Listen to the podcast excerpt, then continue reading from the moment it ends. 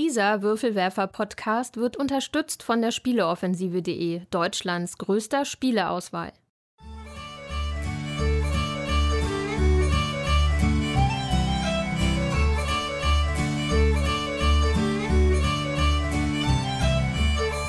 Hallo und herzlich willkommen zur neuen Ausgabe des Großen Wurfs, dem monatlichen Podcast der Würfelwerfer. Wir lieben Spiele und hier sind eure Gastgeber Steffen Rühl, Jutta Wittkavel, Thomas List und Andreas Geiermann.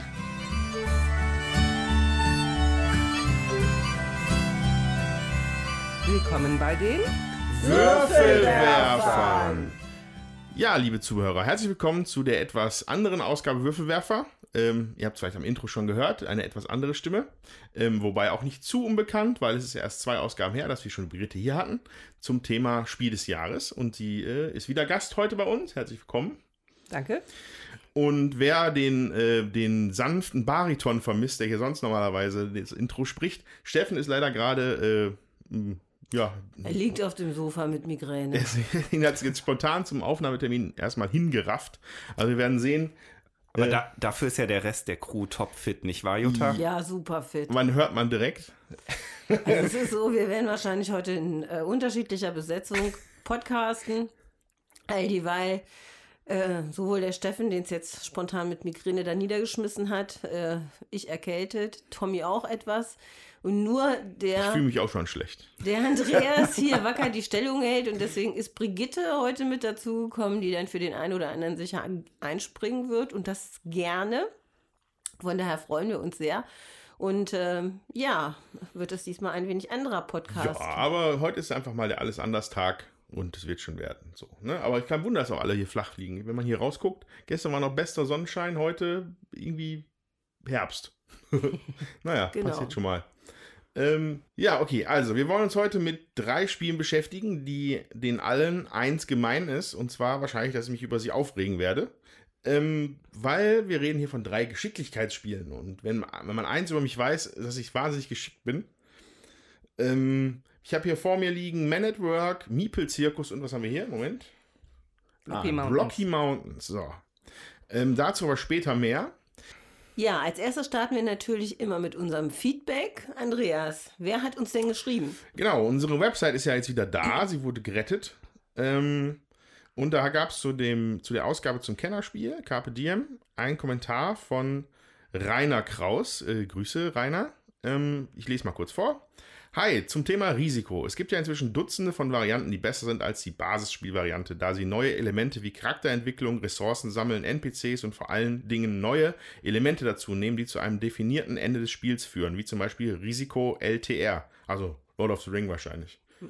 Äh, ja, klar. Ring vernichtet, gleich Spiel gewonnen und oder Risiko Game of Thrones, äh, wenn eine bestimmte Karte gezogen wird. Am anspruchsvollsten und aus meiner Sicht und die beste Version ist Risiko Europe von heute, nicht von 1900 XX, also vor 2000. Die das Spiel auf ein ganz neues Level hebt. Äh, die kenne ich beide nicht. Ich auch Ich nicht. bin absolut risikobefreit. Ich habe da wenig Ahnung von. Risiko Game of Thrones besitze ich tatsächlich. Ähm, jetzt wenig positive Dinge finden, die ich darüber sagen könnte. Ähm, aber auf jeden Fall, ja, Risiko Europe, wer weiß, vielleicht ist es gut. Muss man sich mal anschauen. Auf ein ganz neues Level hebt, hört es natürlich gut an. Ja. Ähm, Rainer hat aber auch noch weiter ausgeführt äh, zum Thema Scythe. Erwähnenswert ist hier, dass mit Rise of the Fenris letztendlich auch Varianten eingeführt werden, die man dann auch immer im normalen Spiel einsetzen kann. NPC, Mech-Modifier, Ziele-Modifier. Als Grundtraining kann man ja auch Little Scythe spielen. Mein Sohn, elf Jahre, liebt es. Ja, herzlichen Dank dafür. Ich hätte jetzt, äh, dass, ich, dass man mir jetzt sagt, weil ich gesagt habe, ich bin zu dumm für Scythe, dass ich das dann halt mit My Little Pony spielen soll. Vielen Dank, Rainer.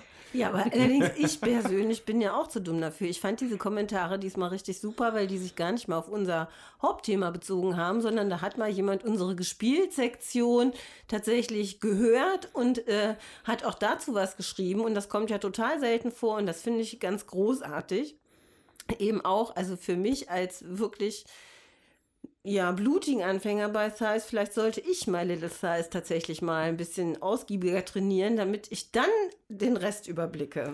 Also ich muss ja sagen, ich war ja letztes Jahr auf der Messe mit dem äh, Thomas unterwegs, der Spiele für die Grundschulbetreuung gesucht hat. Ah ja. Und ähm, wir haben uns My Little Thighs, Scythe, so rum. Scythe, äh, durchaus sehr interessiert angeschaut, haben es letztendlich dann aber aus Budgetgründen liegen gelassen. Ja, und wie fandst du das? Also, ich meine, wenn du interessiert geguckt ja, hast. also das äh, sah gut aus, fand ich. Wirklich. Ja, aber halt- also du hast, einfach, du hast einfach von außen drauf geguckt und hast eine Runde gespielt. Nee, gespielt haben wir es nicht, aber wir haben es ähm, halt angeschaut und uns auch erklären lassen. Ich weiß nur, dass, dass mich irgendwie, also ich, le- letztes Jahr auf der Messe bin ich ja, ich sitze jetzt hier in meinem Würfelwerfer-Shirt und ich laufe damit auch immer auf der Messe rum, dass man hin und wieder mal halt auch erkannt wird. Und da, ich glaube, irgendeiner wollte das dann hart seine Agenda vorantreiben und dann war da ein Verkäufer, der mir Meidel Scythe erklären wollte und hätte es dann angepriesen, dass es noch hinterhältiger und, und gemeiner ist als das Original. das kann ich kann nicht ich mir beurteilen. wiederum nicht Hm. vorstellen. Also das wurde Kinder uns so jetzt grausam. nicht gesagt. Kinder sind grausam. Hm? Naja, äh, auf jeden Fall, Rainer, vielen Dank für deinen Kommentar. Wir haben uns gefreut. Und äh, ja, auch an alle anderen dort draußen. Schreibt uns, kommentiert. Äh, wir freuen uns über alles. Wenn, wenn man mal hört, dass da draußen jemand ist, der uns zuhört, da freuen wir uns immer sehr. Genau. Genau. So. Mm, Mehr Feedback haben wir diese Woche nicht. Diese Woche, diesen Monat. Ähm, und dann würde ich jetzt einfach mal sagen, wir gehen in die Gespielsektion. Jawohl. Alles klar. Bis gleich.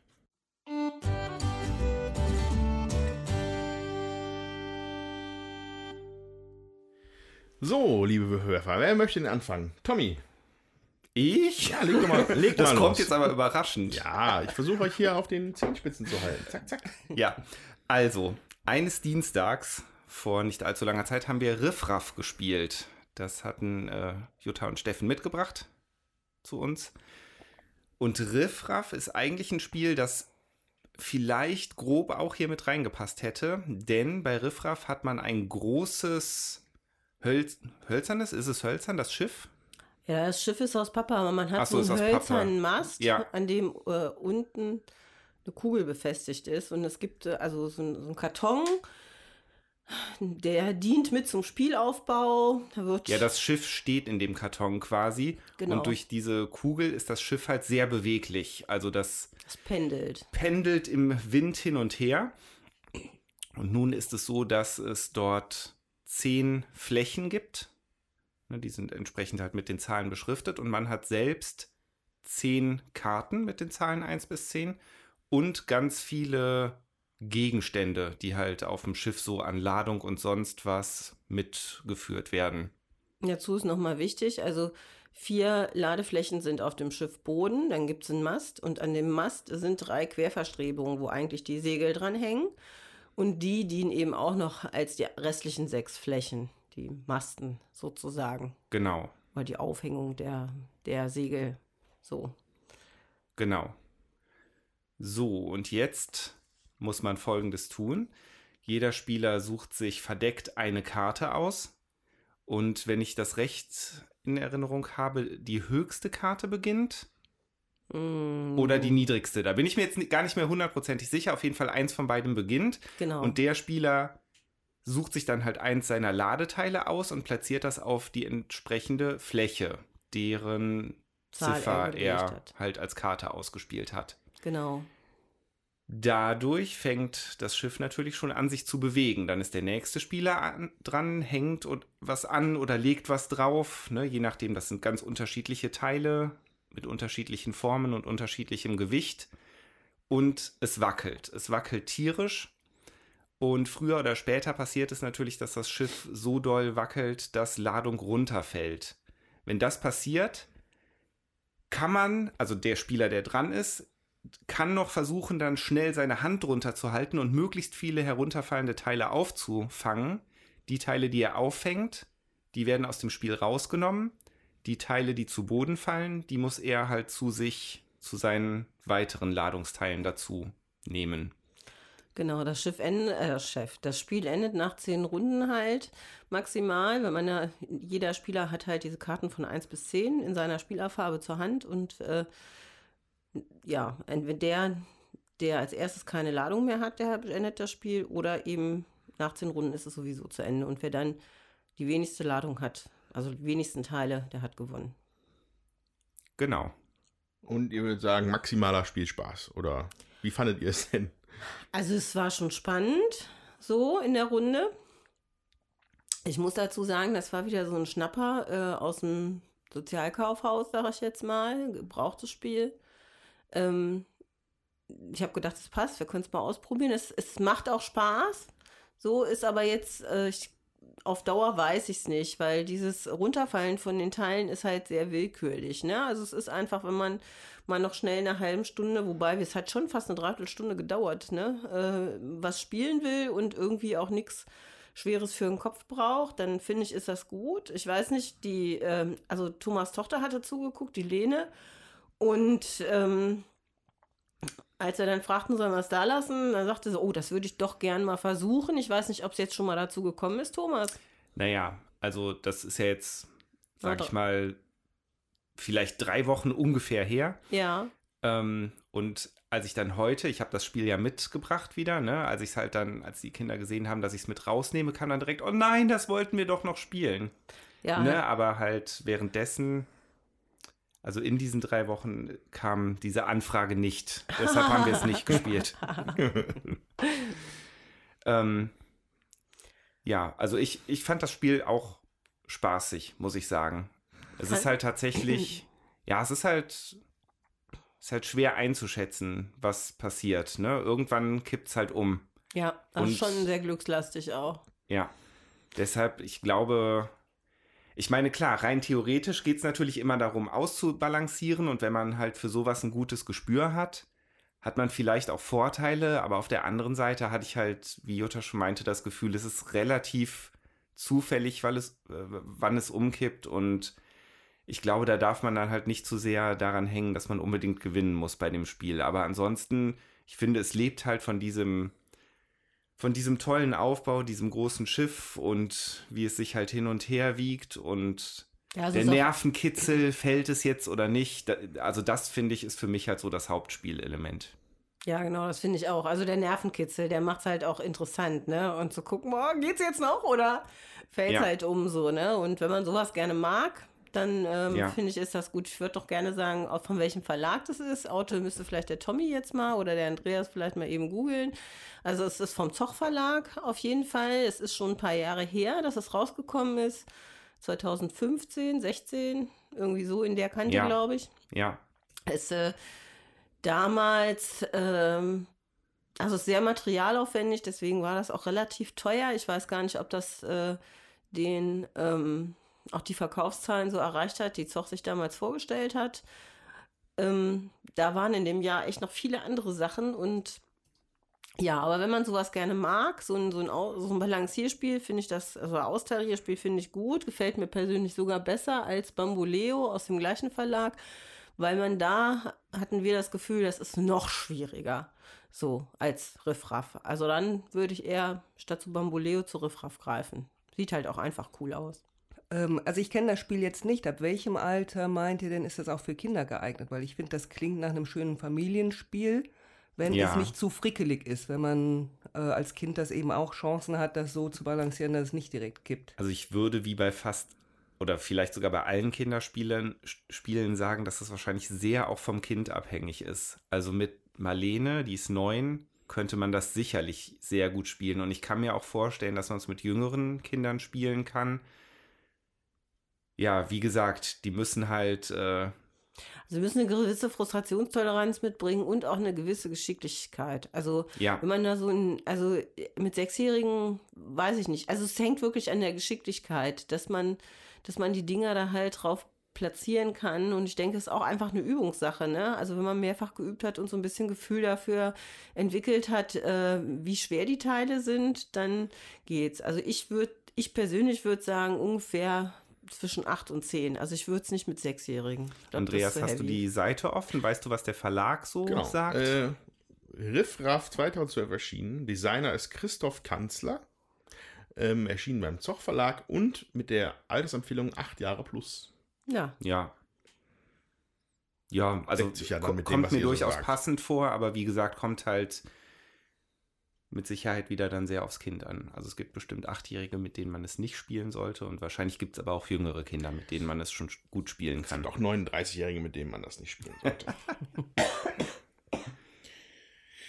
okay, Brigitte, was hast du denn gespielt? Ja, wir haben für uns wiederentdeckt äh, Karom. Das ähm, ist im Grunde indisches äh, Tischbillard. ähm, für die, die es nicht kennen, beschreibe ich mal ganz kurz den Aufbau. Man hat also ein hölzernes Spielbrett etwa von einem Quadratmeter Größe ähm, vor sich liegen mit einem äh, höheren Rand eben. Und in den vier Ecken des Spielbretts sind Löcher mit darunter befindlichen Säckchen zum Auffangen der Spielsteine. Und äh, Spielsteine sind gefühlt um die 20, ähm, zweifarbig und ein extra Stein, ein roter für Sonderpunkte. Und diese Spielsteine muss man halt in seiner Farbe in diese Ecktaschen einlochen. Und zwar mit Hilfe eines äh, Strikers. Das ist ein etwas schwererer, ähm, auch äh, platter Spielstein. Also die, die Spielsteine sind alle im Grunde wie überdimensionierte Mühlesteine sich vorzustellen. Und dann, also mit diesem Striker schießt man dann diese, ich nenne sie jetzt einfach mal weiter Mühlesteine ähm, an und wer als erster eben seine Farbe versenkt hat, hat ähm, mit dem Sonderrotstein, äh, in, also gibt es eine Sonderregel mit diesem roten Stein. Wer das dann alles versenkt hat, hat gewonnen. Das eignet sich für zwei bis vier Spieler. Ähm, aber eigentlich auch für mehr, weil es einfach sehr gesellig ist und man dabei gut erzählen kann, wie beim normalen Billard auch. Mit aber dem Vorteil, dass man es halt auf dem normalen Esstisch auch aufgebaut kriegt. Ähm, ich weiß nicht, wie die Kosten dafür sind. Ich glaube, so ein Spielbrett müsste man um die 100 Euro ansetzen, nehme Ui. ich an. Das ist ja ein Ähm, Riesenteil hier, wenn ja, man das, steht. ja, das ist aber auch eben ein massives Ding, was man dann auch dauerhaft ja hervorzaubern kann. Ähm, ich weiß auch nicht, ob es da jetzt spezielle Hersteller für gibt. Also ich glaube, es wird aus dem asiatischen Raum importiert. Ich glaube, es gibt in Europa keine Standardhersteller dafür, bin mir aber nicht sicher. Jedenfalls ein großer Spaß. Mhm. Also auf jeden Fall, wir haben unseres in Essen gekauft, da ist auf jeden Fall erhältlich. Weißt du denn noch, was ihr bezahlt habt? Nee, das ist schon so ewig her. Das war, glaube ich, noch zu D-Mark-Zeiten. Keine Ahnung. Ich, ich habe jetzt auf die Schnelle mal geschaut, was, was Board, Game Geek so hergibt zum Thema Karom. Ähm, anscheinend gibt es da eine Version, die sich American Karom nennt. Die könnte man sogar zuweisen. Einem Herrn Henry Haskell 1892. Ähm, unterscheidet sich wohl vom normalen Karom, dadurch, dass der Striker die gleiche Größe hat wie die anderen Steine.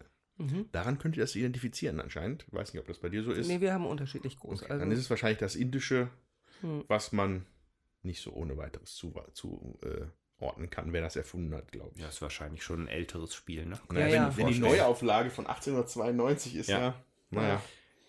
Ja, ich persönlich bin ja immer fasziniert von so, ja, ich weiß gar nicht, wie man das halt nennt. Das sind ja dann einfach, ja, Oldschool-Spiele nicht. Also, das sind halt keine Brettspiele in dem Sinne, sondern das ist ja wie so, eine Aktiv so ein Aktivitätenbrett oder sowas. Ich, sowas finde ich immer wahnsinnig spannend, wenn dann, wenn es nicht nur ein Pappplan ist, sondern was es da alles gibt. Ich finde, ähm, also super. Ich kenne mich da halt überhaupt viel zu wenig aus. Ich würde mich da viel lieber mit mehr auskennen, mit solchen alten Spielsachen. Das ist schon, früher fand ich in Xanten, wenn ich mit der Schule, nämlich in dem Römerpark war, da war nämlich immer eine Ausstellung über Spiele, die die Römer gespielt haben. Fand ich schon immer total spannend. Hat halt nichts mit Brettspielen zu tun, in dem Sinne. Aber sehr cool. Ja, die hatten wenig Papp und Sie hatten mehr so Plastikteile. Stein ne? und Knochen und so. Ja, ja. Na gut, als Römer wird man noch ein bisschen ein anderes Material gehabt haben. Ja, super. Genauso wie äh, klassische Kartenspiele. Kenne ich mich auch leider viel zu wenig mit aus. Mit so halt den normalen Kartendecks. Ja, also wer das hört, ne, schickt mal eine Liste von Spielen, die der Andreas unbedingt kennen sollte. Kl Mm, an ja, klassischen gerne. Kartenspielen und dann ja, mal gucken, ob wir ihm das ein oder andere noch beipulen können. Gerne. Ja, das- das fände ich super. ich glaube, ich habe noch eine Doppelkopfpartie, glaube ich, ausstehen. Mit einem Kumpel. Der hatte letztes Mal vorgeschlagen. Keine Ahnung. ja, schön. Äh, das war Karom. Ähm, Jutta, was hast du denn Schönes gespielt? Ich habe das Riff gespielt mit dem Steffen. Das ist ein Zweispielerspiel von Kosmos und auch das habe ich in dem Sozialkaufhaus äh, erstanden. Und zwar bin ich da drauf gekommen, weil ich auf der Facebook-Seite der Brettspielwiese, liebe Grüße, hat jemand ähm, gepostet, dass sie da mal wieder eine Partie äh, von gemacht hätten und das wäre so gut gewesen. Und dann kamen gleich mehrere Kommentare darunter. Ja, schönes Spiel und erzähl, erzähl. So, und dann habe ich gedacht, ach, wenn das da angepriesen wird, wird das sowieso nicht schlecht nicht sein. Und dann haben wir das gemacht. Der Steffen hat mich voll abgezogen, aber um was geht's? Man muss äh, Fische miteinander paaren, um äh, bestimmte mm, Kreuzungen, sag ich mal, zu erzeugen. Die liegen aus. Es gibt männliche und weibliche Fische, die muss man Goldfischhaie. fangen und es gibt auch Haie, die Fische vertreiben können. Man kann die Fische nur fangen, wenn man die entsprechenden farblichen Würmer da auch zu hat und gibt so eine Regel, wie man eben auch diese Würmer, sag ich mal, kriegt. Also man würfelt am Anfang der Runde mit zwei Würfeln.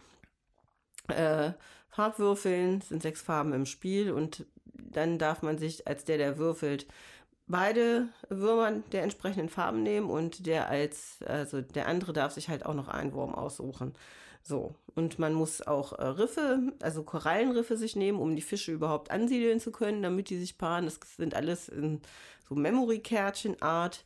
Ähm, hat man da äh, Karten, die man dann auch weiterschiebt. Man hat Boote, die man zusätzlich kaufen kann, auch um in weiteren Reihen zu angeln und da eben auch Fische abzugreifen. Ähm, ja, man kann da eine Taktik, denke ich, auch entwickeln. Hängt auch davon ab, ähm, was man ausgeben will. Die, die Fische, die direkt vor einem liegen oder die Korallenriffe oder was, die kosten immer ein Wurm. Dann gibt es noch zwei weitere Reihen in der Mitte, die kosten zwei Würmer. Und die Reihe, die direkt vorm Gegner liegt, also von mir aus dann die vierte Reihe, die kostet halt drei Würmer. Und ja, so ähm, geht das in etwa 45 Minuten, ist hier auch so angegeben, ab 10 Jahren für zwei Spieler, wie gesagt, aus dem Kosmos Verlag von. Ja, Christine Lehmann und Wolfgang A. Lehmann. Ich Genau. mal ein Ehepaar. äh, richtig, und aus dem Jahr 2000 wollte ich eigentlich sagen. Oldschool. Ja, richtig alt schon. Und ähm, deswegen war ich ganz froh, dass ich das ähm, da in dem Sozialkaufhaus sozusagen ergattert habe. Und ja, das ist was, finde ich, ähm, was man auch gut abends äh, nochmal spielen kann. Nicht zu komplex. Schaffen wir auch nach der Arbeit tatsächlich nochmal. Also hat mir äh, gut gefallen, ist jetzt aber, also ich sag mal, wenn man so richtig Hardcore-Gamer ist, ist vielleicht einem auch schon wieder zu läppsch. Ich weiß es nicht. Aber so für mal so eine Runde zwischendurch ist das echt nett. Hat mir gut gefallen. Okay. Okay, also ja, wenn man äh, Hardcore-Spieler ist und Viehspieler ist und eben das Riff vielleicht dann zum Mau ist, der kann dann ja vielleicht zu dem Spiel greifen, das ich gespielt habe, das hier schon vor einiger Zeit mal aufgetaucht ist im Podcast, aber seitdem nicht mehr von gesprochen worden ist. Und zwar habe ich jetzt eine Partie Food Chain Magnat gespielt. Ach, Wahnsinn. Ja, also ähm, ich hatte das ja damals hier gehört.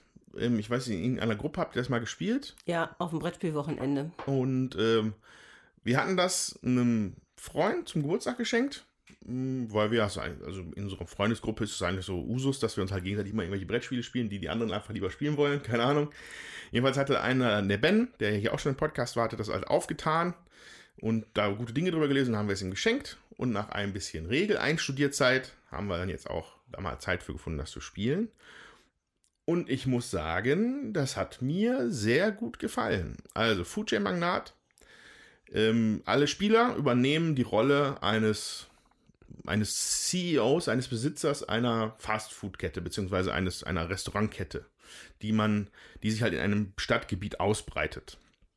So, und ähm, dann geht es im Endeffekt darum, Kohle zu verdienen. Also es hat auch äh, schönes, die, die, das gute alte Spielgeld gibt es wunderbar in dem, in dem, in dem, bei Food Chain Magnat und am Ende, wenn die Bank leer, leer, ja, leer, ge, ist. leer geraubt ist von den Unternehmern, dann ist das Spiel zu Ende und wer das meiste Geld hat, gewonnen. Ähm, bewerkstelligen tut man das, indem man zum einen ähm, auf einem Stadtplan muss man seine, seine Restaurants managen, wo die halt sind. Also der Stadtplan ist relativ, ja, sagen wir mal, der war jetzt nichts, wo man jetzt sich, wo man da st- stundenlang drüber reden kann. Das ist ein sehr funktionaler Straßenplan, den man halt zusammentut. Und dann sind da verschiedene Häuser drauf, wo halt Kunden wären für deine Restaurants. Und dann schaut man halt, wo man sein Restaurant hinpackt. ähm, weil dann Kunden kommen können, um da zu essen bei dir. Ähm, auf diesem Plan schaltet man auch noch Werbung und man muss äh, Routen sich raussuchen, an denen zum Beispiel ein Getränkehändler vorbeifährt, der dann halt Cola und Bier und sowas für deine, für deine Läden kauft. Ähm, das ist relativ abstrakt auf diesem Board tatsächlich, weil das halt wirklich sehr funktional ist. Ähm, da ins Detail zu gehen, ist zu viel. Der andere Teil des Spiels ist das, das Kartengetriebene davon. Also man, die Firma, die man leitet, hat halt Angestellte. Und man hat eine Karte am Anfang, das ist der CEO, das ist man selber. Und der ermöglicht, dass man drei weitere Angestellte daran anlegen kann, die dann Dinge tun. Das wäre dann zum Beispiel wie ein Koch, der baut, macht, macht dann halt eine Pizza klar, oder der Getränkehändler, den ich gerade meinte, der fährt entlang einer Route und holt Getränke rein. Das kann aber auch ähm, ähm, Recruiter sein. Ich, also ich weiß nicht, ob sie, gibt es nur auf Deutsch, äh, auf Englisch bisher, weiß ich nicht. Also ich, ich habe es auf Englisch gespielt, deswegen habe ich jetzt die englischen Worte so, benutze ich dafür jetzt. Also, also das ist ein Recruiter, den man dann halt auch ausspielen könnte in der Runde, ähm, mit dem man dann neues Personal ranholen kann. Und da gibt es einen wirklich einen Wust an Personal, das ist eine riesige Auflistung ein, von so einem Talentbaum, würde ich fast sagen, dass du halt mit, mit Anfangskarten anfängst und die besser so trainierst, dann wird dann halt aus dem Koch ein Chefkoch oder aus dem Recruiter wird dann ein Human Resources Manager und so. Und die sind dann halt immer effektiver in dem, was man macht in der Runde. Und ähm, aus diesen Kartendecks, die man halt sich so zusammenstellt, ähm, wird dann simultan von allen eine Auswahl getroffen. Also der CEO, da sind dann drei drunter. Um noch mehr zu bekommen, muss man da noch einen Junior Manager drunter packen, der dann wieder mehrere Person, Personen rein, ranbringen kann. Und äh, so baut man sich dann quasi die Aktionen, die man in der Runde macht, mit einem Kartendeck zusammen. Ähm, dazu muss ich sagen, dass wir jetzt die erste Partie gespielt haben, die nach Regelwerk empfohlen wird, ohne Gehalt zu spielen, weil alle diese Charaktere haben, also viele von den Charakteren kosten Kohle, wenn du sie ausspielst. So, und deswegen hatten wir natürlich riesige Firmenbäume dann am Ende der Partie, ohne dass, aber das wird, ich glaube, dass es halt in einer richtigen Partie nicht so sein würde. Ähm, ja, aber ja, erstmal so viel dazu. Ich sehe hier jede Menge Handmeldungen. Äh, ich wollte sagen, zu Brigitte überleiten, deswegen. Ja, ihr habt euch schon die ganze Zeit so angegrinst. Ja. Ich bin mal gespannt, was jetzt kommt. Also, dann fange ich an. Ähm, ja, es ist ganz witzig. Ich muss an unsere Partien hier denken. Also, wir waren zum Brettspielwochenende gefahren. Brigitte mega heiß auf das Spiel, hat das dann auch besorgt. Und dann haben Brigitte mit ihren Kindern das gespielt und haben das natürlich auch wieder hierher mitgebracht. Und auch dann durfte ich auch mitspielen. Und es ist äh, krass gewesen, weil natürlich hatte ich nie eine Schnitte, aber unabhängig davon äh, hat das die Kinder derartig angefixt, fand hm. ich sehr interessant. Das erzählst du vielleicht jetzt mal weiter, Brigitte. Ja, also das gehört zu einem meiner, meiner Lieblingsspiele tatsächlich. Okay. Ich finde das so toll, weil es ähm, nichts dem Zufall überlässt. Mhm. Es ist alles sehr, ähm, sehr plan bar, beziehungsweise wenn man sich verplant, ist das komplett undankbar auch, dann kommt man kaum mehr aus der, der dieser Misere raus. Es gibt ähm, auch dann, wenn man über dieses Anfangsstadium hinaus ist, gibt es ja auch noch so Sonderkarten. Mhm. Wer also als erster diese oder genau, die Meilensteine, wer als erster diese oder jene, diese oder jene Ziel erreicht, ähm, bekommt dann so diesen Bonus. Aber das ist dann auch, sobald der einmal freigeschaltet wurde, nur in derselben Runde durch die anderen noch freischaltet freischaltbar. Mhm. Ähm, ansonsten nie mehr. Und da gibt es zum Beispiel auch einen, einen Meilenstein, äh, dass die Gehälter automatisch als gezahlt gelten. Ach. Und wenn man den zum Beispiel nicht bekommt, ähm, wird es wirklich teuer mit dem Personal. Mhm. Und dieses Personal immer weiter auszubauen, ähm, ist schon sehr, sehr reizvoll und komplex und ich liebe dieses Spiel sehr. Ja, also ich äh, finde sehr interessant, was du hier gesagt hast, dass für die erste Partie empfohlen wird, ohne Gehalt zu spielen. Weil Jutta, wir hatten das nämlich hier mit dem Julian auch schon mal gespielt. Ja, ich erinnere mich. Ja, und äh, Julian besitzt das Spiel. Der hatte auch schon zwei, drei Partien gespielt. Und wir haben natürlich direkt mit Gehalt gespielt. Hat und, klar. War und, direkt. Und ich habe nämlich, ich fand das Spiel auch super, aber ich habe gnadenlos abgelost und ich habe ziemlich am Anfang schon einen Fehler gemacht und das schien mir absolut unverzeihbar zu sein, mhm. weil ich, ich bin nicht mehr ins Spiel reingekommen. Ich ja. hatte wirklich keine Schnitte.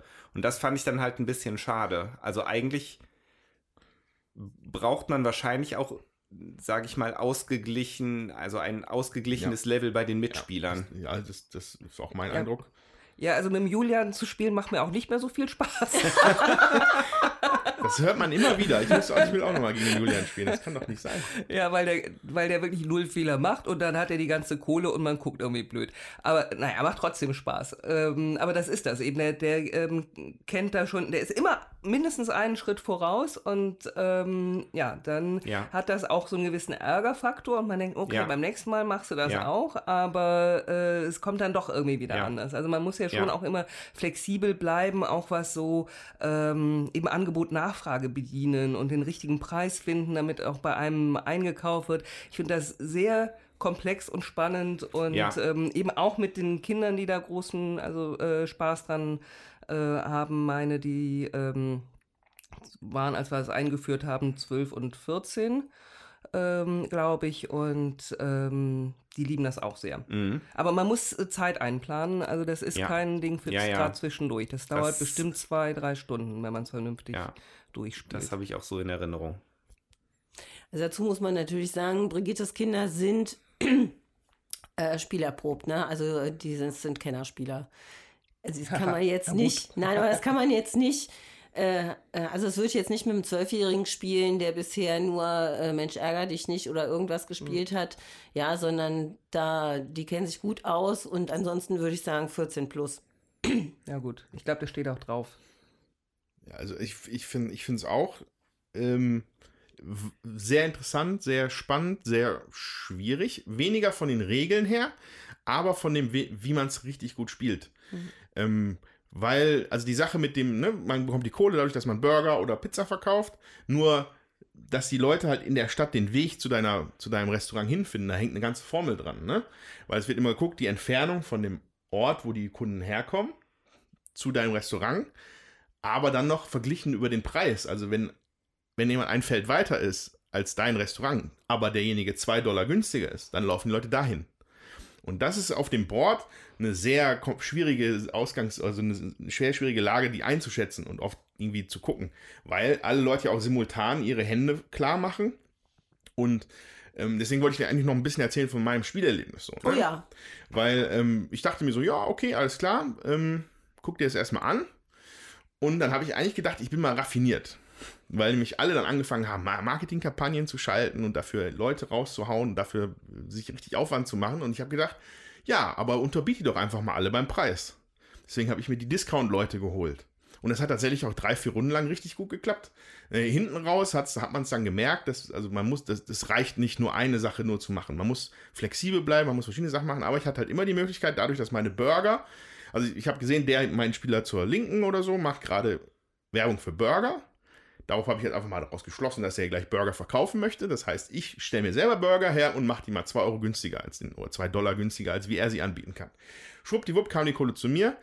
Das muss ich sagen, ich habe mich noch nie wie so eine Zecke gefühlt wie beim Spiel, wie bei diesem Spiel. Aber ich habe mich als Zecke durchaus wohlgefühlt.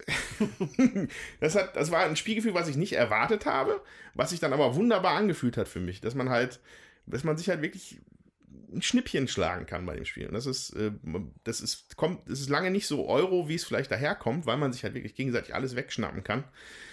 Und äh, muss ich sagen, hat mir sehr gut gefallen. Ich, ich, ich, mich, mir kribbelt in den Fingern, das jetzt auch mal mit den, mit dem, mit den Gehältern zu spielen, weil die Partie wurde dann von einem gewonnen, der am Ende einfach jede Runde 20 Burger hergestellt hat. Aber dadurch, dass das hochwertige Personal halt Geld kostet, würde es, glaube ich, eine normale Partie, würden so krasse Sachen, glaube ich, vielleicht erstmal nicht passieren. Deswegen bin ich sehr gespannt, wie das dann entgegenwirkt. Ähm, ja, ähm, ja. Ja, ich finde ja, das ist schon ein sehr kapitalistisches Spiel. Das merkt man. Entschuldigung. Das merkt man eben auch daran. Äh, und aber das hat auch Brigittes Kindern so viel Spaß gemacht, dass die sich dabei so abziehen konnten, ja. Also das, das, hatte schon, also ähm, ich weiß, dass wir in dem Alter damals auch gerne Monopoly gespielt haben, weil man sich da gegenseitig so abgezogen hat mit der Kohle. Und ich fand, das hat dieses Spiel äh, eben auch, aber auf einem deutlich anderen Niveau, ja. Auf, auf Ganz einem anderes Niveau. hochwertigerem Niveau, meiner Meinung nach. Also bei Monopoly Ja, ist, du würfelst und dann hast du halt Pech gehabt. Genau. Während du aber bei, bei Food Chain Magnat, dadurch, ich kann es nur wiederholen, dass man simul simultan seine, seine, seine, seine Firmenstruktur macht, muss man überlegen, was jetzt der andere macht und wie du daraus, äh, wie du ihn halt daraus da halt einen Profit schlagen kannst. Und das fühlt sich, wenn es dann auch klappt, natürlich nochmal erheblich besser an. Ja, klar. Als wenn man halt gut Schlossallee haben, ist immer schön, aber also, also ich, ja, ich würde da zu Food Chain Magnat greifen, Ja, sagen wir mal so. sowieso. Ich würde auch nicht zu Monopoly greifen, aber ich, mich hat das so erinnert Ja. an dieses Gefühl, ähm, äh, sich da gegenseitig geldmäßig abzuziehen und zu gucken, wer hat denn die meiste Kohle. Und dann haben die zum Teil auch die gleichen Strategien verfolgt vom Personal her und sich da echt behagt, sag ich mal. Und ich war, ich war sowieso weit abgeschlagen. Aber ich finde es krass, was das auch für Emotionen dann so auslösen kann in dem Spiel. Das fand ich echt, ja, ähm, war schön anzugucken. Also der, der, der einzige Wer- Wermutstropfen, den ich so bisher habe mit dem Spiel, ist vielleicht die Aufmachung. Die finde ich jetzt nicht so megamäßig. Also das ist recht funktional gehalten. Ähm, soll so einen 50s-Look haben. Das funktioniert auch größtenteils. Aber man merkt halt, dass es kein, ich, also ich weiß nicht, ich kenne den Hintergrund von dem Spiel nicht, aber ich würde jetzt sagen, dass es nicht ein mega großer Verlag war oder so, der dahinter steht. Oder ich kann ja mal gucken. Ja, ich finde die Aufmachung eigentlich gerade schön, ähm, Okay. dass es nicht so, so schrill daherkommt und das Material, eben die, die Pizza und äh, die Getränke, das sind alles äh, Holzpöppel ähm, in, also schön griffig. Ähm, und auch der, die, die Zeichnungen sind eben auch so, ich glaube, 50er, 60er Jahre Look. Ähm, das finde ich alles total nett und ansprechend und eben was diese, was, was den Reiz des Spiels ausmacht, irgendwie so wirklich, ähm, also ich liebe es ja bei Spielen, dass man mal so richtig auch so, so Seiten ausleben kann, die man im wahren Leben möglichst nicht auslebt. Und, ähm, und da eben mal den wirklich diesen ganz kaltblütigen Kapitalisten zu spielen, der äh, eben auch Leute feuert, äh, kaltblütig, wenn ähm, halt die Kohle dazu nicht reicht. Und ähm, der ansonsten wirklich guckt, dass er, ähm, dass er die, die Konkurrenz so im Auge behält, ähm, dass er äh, immer noch einen Schritt weiter voraus ist, das finde ich sehr, sehr reizvoll ähm, und, und sehr anspornend. Ähm, Ja. Also ich liebe das Spiel sehr und meine Kinder auch. Also ich finde diese Übersichtskarte, also diese Landschaftsplättchen, sag Gerade ich die jetzt mal. Ja, aber die, ja, die, aber trotzdem finde ich das gerade gut. Weil ich finde, das erleichtert einem echt den Überblick zu behalten. Du musst ja auch zählen und hin und her. Und das, äh, also wenn das Spielbrett jetzt dann noch extrem bunt gestaltet ist, ist, ich persönlich bin eh schon damit beschäftigt zu gucken, was machen die anderen, was für Personal habe ich, wie kriege ich das am besten eingesetzt, wie weit sind die Wege, wer schaltet jetzt wo, welche Werbung wie. Also, das langt mir schon. Und wenn ich dann noch so einen bunten Plan hätte, wo ich irgendwie dann auch noch gucken muss, wo ist denn das jetzt eigentlich? Und das dann schon wieder nicht mehr finde, weil das irgendwie schon wieder zu ähm, bunt und zu, äh, sch- ja, einfach zu stark gestaltet ist, sage ich jetzt mal, ja, oder äh, unübersichtlich gestaltet ist, dann erschwert das das nochmal zu dem ganzen Komplexen, was du sowieso schon äh, hast. Also ich finde das Funktionale daran gerade gut. Ich finde, das, äh, das hilft auch. Also mir hilft das. Ja, also das ist wie nur ein, ein kleiner Wermutstropfen. Das lenkt jetzt nicht vom eigentlichen Spiel ab. Also es ist jetzt auch nichts da, wo sie gespart hätten, dass es dadurch dann irgendwie nicht mehr funktioniert oder so. Ähm, war nur so ein Gedanke dazu meinerseits. Ähm, Fujimang, nee, 2015 erschienen. Die Autoren sind Jérôme Dumen, Jérôme Dumen und Joris Wirsinger. Hm, Niederlande, Belgien, vielleicht sowas. Die sind aus Holland, glaube ich, ja. Ja, also äh, der Julian hatte, glaube ich, auch mal gesagt, dass der Verlag auch irgendwie ein kleiner niederländischer Ja, Verlag Publisher ist. ist Splotterspelle. Also das wird dann was. Wobei Spelen könnte vielleicht auch noch Schwedisch sein. Aber auf jeden Fall ist es was Kleines, also wie man es halt meint. Da haben sie aber wirklich einen Knaller hingelegt, meiner Meinung nach. Das Ja, also ich, bin mir auch nicht Spiel. sicher mit dem Niederländisch, aber ich meine, der Julian hätte Niederländisch gesagt und er hatte aber, glaube ich, auch gesagt, dass die immer nur kleine Stückzahlen machen. Also insofern Ja. weiß ich gar nicht, hatte, hatte der Ben das jetzt wirklich frei aus dem Handel, das Spiel? Ja, das haben wir, glaube ich, von Amazon bekommen. Oh, okay. Also die machen dann immer wieder eine Neuauflage, wenn Ah. das genug Nachfrage da ist. Und die sind manche aus den Niederlanden und die machen auch immer nur so Knallerspiele. Also ich meine, es ist auch relativ hochpreisig, ne? Ich Ja. meine Ja, günstig 60, ist es 60 nicht. 70 Ja. Euro oder so. Ähm, aber das ist, glaube ich, die Idee, die das äh, wert ist. Die, Ja, die das haben das mit dem Kapitalismus voll verinnerlicht. Genau. Ja, also Foodchain Magnet, äh, Magnat, Magnet, Magnat. Foodchain Magnet, Foodchain Magnat. Ähm, was mir noch anfällt, sehr schön, die Spieleübersicht in Form von äh, Restaurantkarten. Ja. Ja, Finde ich persönlich schon wieder super gemacht. Ja. Ähm, kann ich nur empfehlen nach meiner ersten Partie. Alle anderen sind ja sogar noch begeisterter von dem Spiel. Also, glaube ich, eine klare Empfehlung von uns. Ähm, und ja, ihr könnt ja mal in die Kommentare schreiben, ob wir vielleicht mal eine Ausgabe dazu machen sollten. Uh, kann Brigitte wiederkommen. Ja, Und uns alle ich bin dabei. Ja, Andreas, dann kommen wir jetzt vielleicht schon von dem Spiel, das dich total begeistert hat, zu einem Spiel, von dem du angekündigt hast, dass es dich nicht begeistern wird. Ja, das werden wir ja sehen. Ne? Also, äh, ich denke mal, es reicht jetzt mit der Gespielsektion und wir legen einfach mal mit unseren Geschicklichkeitsspielen los, oder?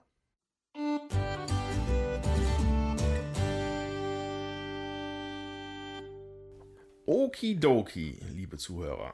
Ähm, wir nähern uns hier dem ähm, Hauptteil des Podcasts und zwar den Geschicklichkeitsspielen. Hier nochmal erwähnt, vor uns liegen gerade Man at Work, Meeple Circus und Blocky Mountains an dem Tisch. Die werden wir gleich alle schön nacheinander wegzocken und uns dann da unsere Gedanken zu machen. Ähm, aber vielleicht mal vorneweg die Frage in die Runde: Wie geschickt seid ihr denn? Oder wie viel Spaß macht euch das denn, so geschickt zu sein bei so Spielen? Also ich würde ja erstmal sagen, das ist ja alles eher Fingerfertigkeit als Geschicklichkeit. Oh, du alter DSA-Nerd. Das gibt's ja gar nicht. Und ich, ich sag mal 14. Okay, witzig. Ja, also ich finde, das hängt äh, auf jeden Fall von der Tagesform ab. Das hängt auch ein bisschen davon ab, ähm, wie das Spiel organisiert ist, auf was die Geschicklichkeit ausgelegt ist. Und ähm, ja, also grundsätzlich spiele ich solche Sachen schon mal auch gerne zwischendurch. Das ist irgendwie, es immer auch lustig sein kann. Hm. Ja, also für mich fängt sowas halt schon irgendwie so beim, beim Mikado an oder so. Ja? Das, das waren für mich schon quasi Fingerfertigkeitsspiele. Ja? Hast du recht. Ja. Hm. ähm, machen mich eigentlich sehr fuchsig jedes Mal. Ähm, ist dann immer mal für, für, für einen Gag reicht zwischendurch mal. Ich bin aber persönlich noch nie auf die Idee gekommen, mir dafür dann ein komplettes Brettspiel zu kaufen. Also ich habe verschiedene Sachen gespielt auf der Messe. Also ähm, Meeple Circus habe ich mal auf der Messe gespielt. Ich habe Anfang des Jahres Tokyo Highway gespielt. Ich habe jetzt Man at Work hier als in Vorbereitung zu dem Spiel, äh, zu dem Podcast habe ich das gespielt. Ähm, ich glaube, dass diese Spiele also für mich, ich, ich, ich sehe die eigentlich fast immer mehr so in so einer fast schon, ja, nicht pädagogischen Richtung, aber ich finde das halt gut für kleinere Kinder, damit die halt Geschicklichkeit, Fingerfertigkeit lernen. Das, so, so für mich, das ist so der Grund, warum man sowas spielt. Ne, Ich, ich habe mit, mit, mit den Kindern vom, vom Ben, haben wir mal ähm, Pushe Monster gespielt, glaube ich, hieß es. Da waren die aber alle noch viel kleiner als jetzt sind, ne? Und das ist dann immer ganz nett, aber so richtig fesseln tun mich so Spiele selten. Das ist so, also ist mein Gedanke. Kennt ihr Pushe Monster? Nee. Nee. Hm. Da, muss, da hat man so, so verschiedenförmige Holzmonsterplättchen, so, die haben so, also manche sind halt eher gleichmäßig, aber manche sind total krumm und schief. Und dann hat man so eine kleine Pappfläche und auf die muss man die immer draufschieben. Und dann fallen die teilweise hinten wieder runter. Und dann hat man halt, es gibt Strafpunkte für. Und man muss mal Karten, ich glaube, man musste Karten ziehen und dann muss man immer einen von der Form nehmen und da drauf packen. Das sind halt so Geschicklichkeitsspiele. Das ist, finde ich halt für Kinder sinnvoll, damit die halt da ein bisschen fitter werden, glaube ich. Aber Abendfüllen finde ich sowas selten. Ja, also würde ich so auch unterschreiben, aber ich finde trotzdem, also ich finde trotzdem, dass Fingerfertigkeitsspiele auch einen großen Reiz ausüben können. Ich würde jetzt aber gerade mal unterstellen, dass Fingerfertigkeitsspiele wahrscheinlich grundsätzlich eher auch so in den Familienspielbereich fallen, ne? Oder fällt euch jetzt spontan eins ein, wo ihr sagen würdet, das ist ein knallhartes Erwachsenenspiel? Also mir fällt spontan keins ein. Und ich meine Familienspiel, da würde ich dann ja automatisch schon unterstellen, dass das dann eher halt so was leichteres ist, was man Mhm. halt einfach mit der Familie mal auspackt. Aber ich finde schon, dass sie trotzdem auch ihren Wiederspielwert haben. Irgendwo da draußen gibt es bestimmt ein richtiges Hardcore-Fingerfertigkeitsspiel. Wenn nicht, dann sollte sich da mal jemand schnell Gedanken drüber Ja, machen. Five, Fingerfilet mit dem, mit dem Ja. Messer zwischen den. Zack, zack, zack, zack. Naja. Also ich persönlich ähm, halte mich für relativ fingerfertig. Man sieht mich nicht ohne Strickzeug aus dem Haus gehen. Ähm, mach viel mit den Händen, aber mich reizen persönlich diese Spiele auch überhaupt nicht. Vielleicht werde ich ja heute eines Besseren belehrt und äh, werde jubelnd ähm, dann die heute vorgestellten Spiele überall äh, anpreisen und spielen. Aber für mich ist es auch so, ich habe das mit meinen Kindern auch gespielt, als sie klein waren. So Tier auf Tier von Haber zum Beispiel habe ich auch gern mitgespielt. Aber da sind die, also der Jüngste ist jetzt 13, halt lange raus. Und ähm, im Grunde seit vielen, vielen Jahren spielen wir das in der Familie sowas überhaupt nicht mehr. Ähm, und ähm, da kommt auch von meinen Kindern nicht der Ruf danach, ach, lass uns doch nochmal irgendwie diesen Esel mit Hölzchen bepacken oder Ja. so. Deswegen ähm, bin ich mal gespannt, ob es da jetzt irgendwas gibt, wo ich denke, das könnte auch mich als Erwachsenen oder eben auch ältere Kinder ähm, reizen, das zu spielen. Ja, wir haben ja diesen Podcast angestoßen mit diesen Geschicklichkeitsspielen, weil wir einfach äh, diese Spiele, diese drei vom Mechanismus auch äh, etwas außergewöhnlicher fanden, Mhm. sage ich jetzt mal. Und ähm, äh, bei Berkey Mountains ist es so, dass man das kooperativ und auch gegeneinander spielen kann. Bei Meeple Circus hat man beim Bauen äh, bestimmte Aufgaben auch ähm, und da ist so ein, zum Teil noch so ein gewisser, ähm, also der, der hinten liegt, hat die Möglichkeit, äh, nochmal was zu reißen, indem man eine Karte aufdeckt und anderen Leuten da Punkte versaut. Und bei Man at Work, da muss ich sagen, das finde ich das Schwierigste von den dreien, einfach wegen der Frustrationstoleranz, die man auch mitbringen muss.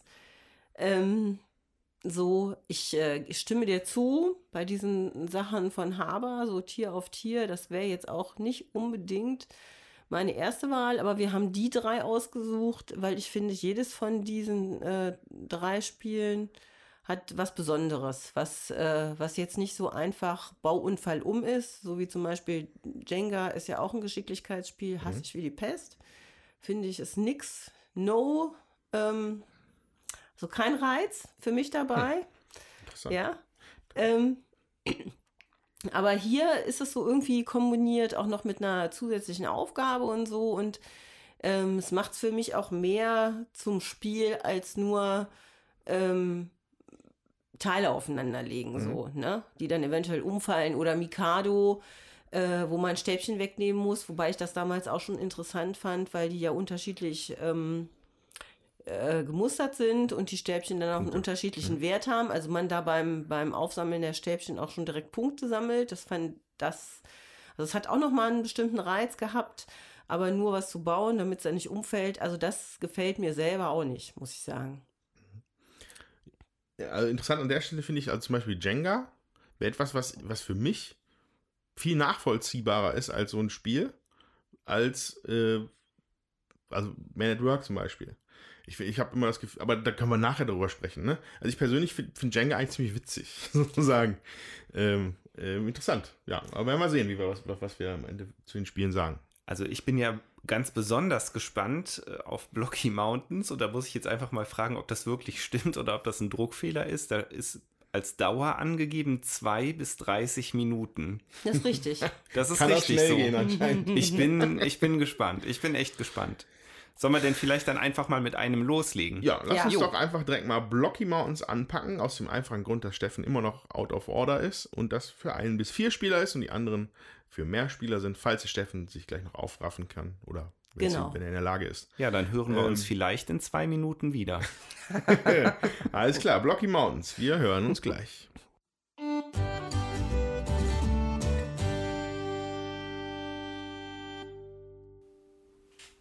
Ja, jetzt haben wir gerade Blocky Mountains gespielt, ein Spiel aus dem Norris Verlag vom Autor Gerhard Juncker. 5 plus steht drauf, ein bis vier Spieler, 2 bis 30 Minuten. Ich muss ja direkt mal sagen, also ich kann mir nicht vorstellen, wie das Spiel in zwei Minuten abgehandelt sein kann, aber Das kann ich dir sagen. Du spielst eine Karte, dann hast du keinen Bock mehr und hörst auf. Nimmst aus dem Schrank und tust es wieder rein. Mit Nein, drei- das ist jetzt aber hier ein bisschen negativ. Das also, war zu negativ, aber so könnte man das spielen. So könnte man das. Also, Ähm, Blocky Mountains. Wir be befinden uns hier in so einem Wanderthema. Wir, wir wandern durch die Berge, immer, immer, immer schwieriger werdende Kletterpisten sozusagen. Wir, das sind übrigens wir und Wir als wir und unser Bär. Ja, und Bruno der Bär. Hier ist also noch ein Bär dabei. Ähm, Kernprinzip ist hier, dass man äh, quasi Karten aus drei Schwierigkeitskategorien zieht. Auf so einem, wenn man, wenn man einem Spielplan folgt, ähm, bleibt dazu zu sagen, dass wir quasi die kooperative Version gespielt haben davon. Also quasi einer spielt und alle anderen feuern an. Ähm, und äh, die Karten, je nachdem Schwierigkeitsgrad sortiert, stellen auf ihrer Rückseite einen Parcours dar, den man aus, ja, sind einfach Bauklötze, ne? Sag ich mal. Ja. Ähm, graue Klötze, grün, ein grüner, ein gelber, ein roter, ein blauer. Und aus diesem, äh, was dann auf den Karten angezeigt wird, da muss man dann halt einen Parcours nachbauen. Und dazu hat es dann noch eine Spielfigur, einen, einen, größten, einen großen Pöppel und Bruno den Bären, ein etwas unförmiges äh, Spielteil, die beide äh, mit Haken, beziehungsweise Ösen, sind das Ösen? Ösen, nennt man das so? Ja. m, Metallringen ausgestattet sind. Ich hätte so gerne gesagt, aber die Sache hat einen Haken. oh. Hat's ja auch. Kannst du das noch reinschneiden? Jetzt, jetzt ist es ja schon drin. äh, genau, weil äh, man, die, man, man steuert diese Spielpöppelchen, diese Spielfiguren über entweder eine Angelrute, also so eine, eine, eine Stange, an deren Ende ein Haken ist, oder sogar über eine Angel, an der ein Haken ist, sozusagen. Und damit bewegt man diese Figuren über den Parcours. Man muss da verschiedene Sachen äh, erfüllen, also meistens von einem farbigen äh, Ding auf ein anderes. Genau. Meistens der Startteil ist halt grün, das, äh, wo man enden soll, ist blau. Ja, und, und die, die, die Herausforderungen gestalten sich hier, glaube ich, dreierlei. Weil zum einen gibt es die Möglichkeit, einen grünen Chip über, also einen grünen Puck über diese Parcours zu klöppeln mit, mit der, mit der Pöppelfigur am Haken. Genau. Also da titscht man immer so dagegen, bick, bick, bick, bick, und man muss dann halt das Ding über den Parcours bewegen. Dann gibt es Das ist der Proviant. das ist der Proviant. Dann einfach nur, dass die Figur halt gehoben werden muss durch irgendwelche, äh, durch, durch Löcher. Also der rote Stein hat zum Beispiel in der Mitte ein, ein Loch, dass man den dann gerne mal da durchheben muss oder da, da hineinsetzen muss. Und dann gibt es noch diese, äh, dass man diese schleifen muss. Das heißt, dann darf der Pöppel den Boden nicht verlassen. Genau, das, das passiert nur beim Bären. Ja. So, das sind die drei Kategorien. Also ähm, das, es ist erstaunlich, welche, welche waghalsigen Sachen äh, da zustande bekommen. Also wir haben gerade Fotos gemacht. Ich hoffe, dass sie man beim Beitrag sehen kann, äh, wenn ihr das seht auf unserer Webseite. Ähm, dass man da teilweise dann halt mit der Angelrute den Bären erstmal durch das Loch hinunter, da muss man erstmal den rausfischen und dann hochziehen und oben noch wo drauflegen. Und ja, wilde Klettereinlagen legt man dahin. Ja. Genau. Man muss vielleicht dazu noch sagen, es gibt drei unterschiedliche Schwierigkeitsgrade, also drei unterschiedliche Kartenstapel mit unterschiedlichen Schwierigkeitsgraden. Wir haben jetzt den mittleren davon gespielt. Und innerhalb der Kartenstapel gibt es auch nochmal Karten mit den Buchstaben A, B und C, Mhm. die sich auch nochmal vom Schwierigkeitsgrad her steigern. Genau, weil A ist man äh, marschiert nach unten im Flachland, B man ist schon etwas höher und C ist man hat den Gipfel fast erklommen und muss ein bisschen mehr klettern. Genau, also auf dem Spielbrett ist es halt eine Bergbesteigung. Ne? Da gibt es dann halt erst die A-Felder, dann die B-Felder, dann die C-Felder. Das Ganze ist dann noch so mit ein bisschen mehr Gameplay noch ausstaffiert. Also man spielt um Eichhörnchen-Chips. Davon hat man einen Vorrat und man kann sich dafür durch mehr, man kann sich mehr erspielen im Laufe des Spiels. Ähm, zum einen, wenn man manche Felder trifft, da gibt es einfach welche auf dem Spielplan, da gibt es zusätzliche Eichhörnchen. Oder wenn man, manche Karten bieten es an, dass man den Parcours schwieriger gestaltet. Und da gibt es dann noch Bonus-Eichhörnchen. Genau, und wofür sind die Eichhörnchen? Wenn man einen Fehler gemacht hat, dann darf man äh, auf den meisten Feldern nochmal starten. Es gibt aber auch Felder mit dem Fuchs, da nützen die Eichhörnchen nichts, da haben die Angst, da helfen die einem nicht weiter. Und ansonsten kann man Eichhörnchen ausgeben, um das ganze Ding nochmal zu versuchen. Genau, weil wenn, wenn die Figur umfällt, das war, glaube ich, ist der Hauptgrund, oder wenn man, Proviant, wenn man den Proviant von dem, vom Parcours runterschießt, dann endet der Versuch in dem Fall. Und dann müsste der nächste Spieler dran sein, wenn es kein Eichhörnchen mehr gibt. Und wenn die Stapel alle sind, ist das Spiel leider verloren. Was uns tatsächlich passiert ist auf dem Weg, wir waren zwei Felder vorm Gipfel, aber dann ist uns leider Ja.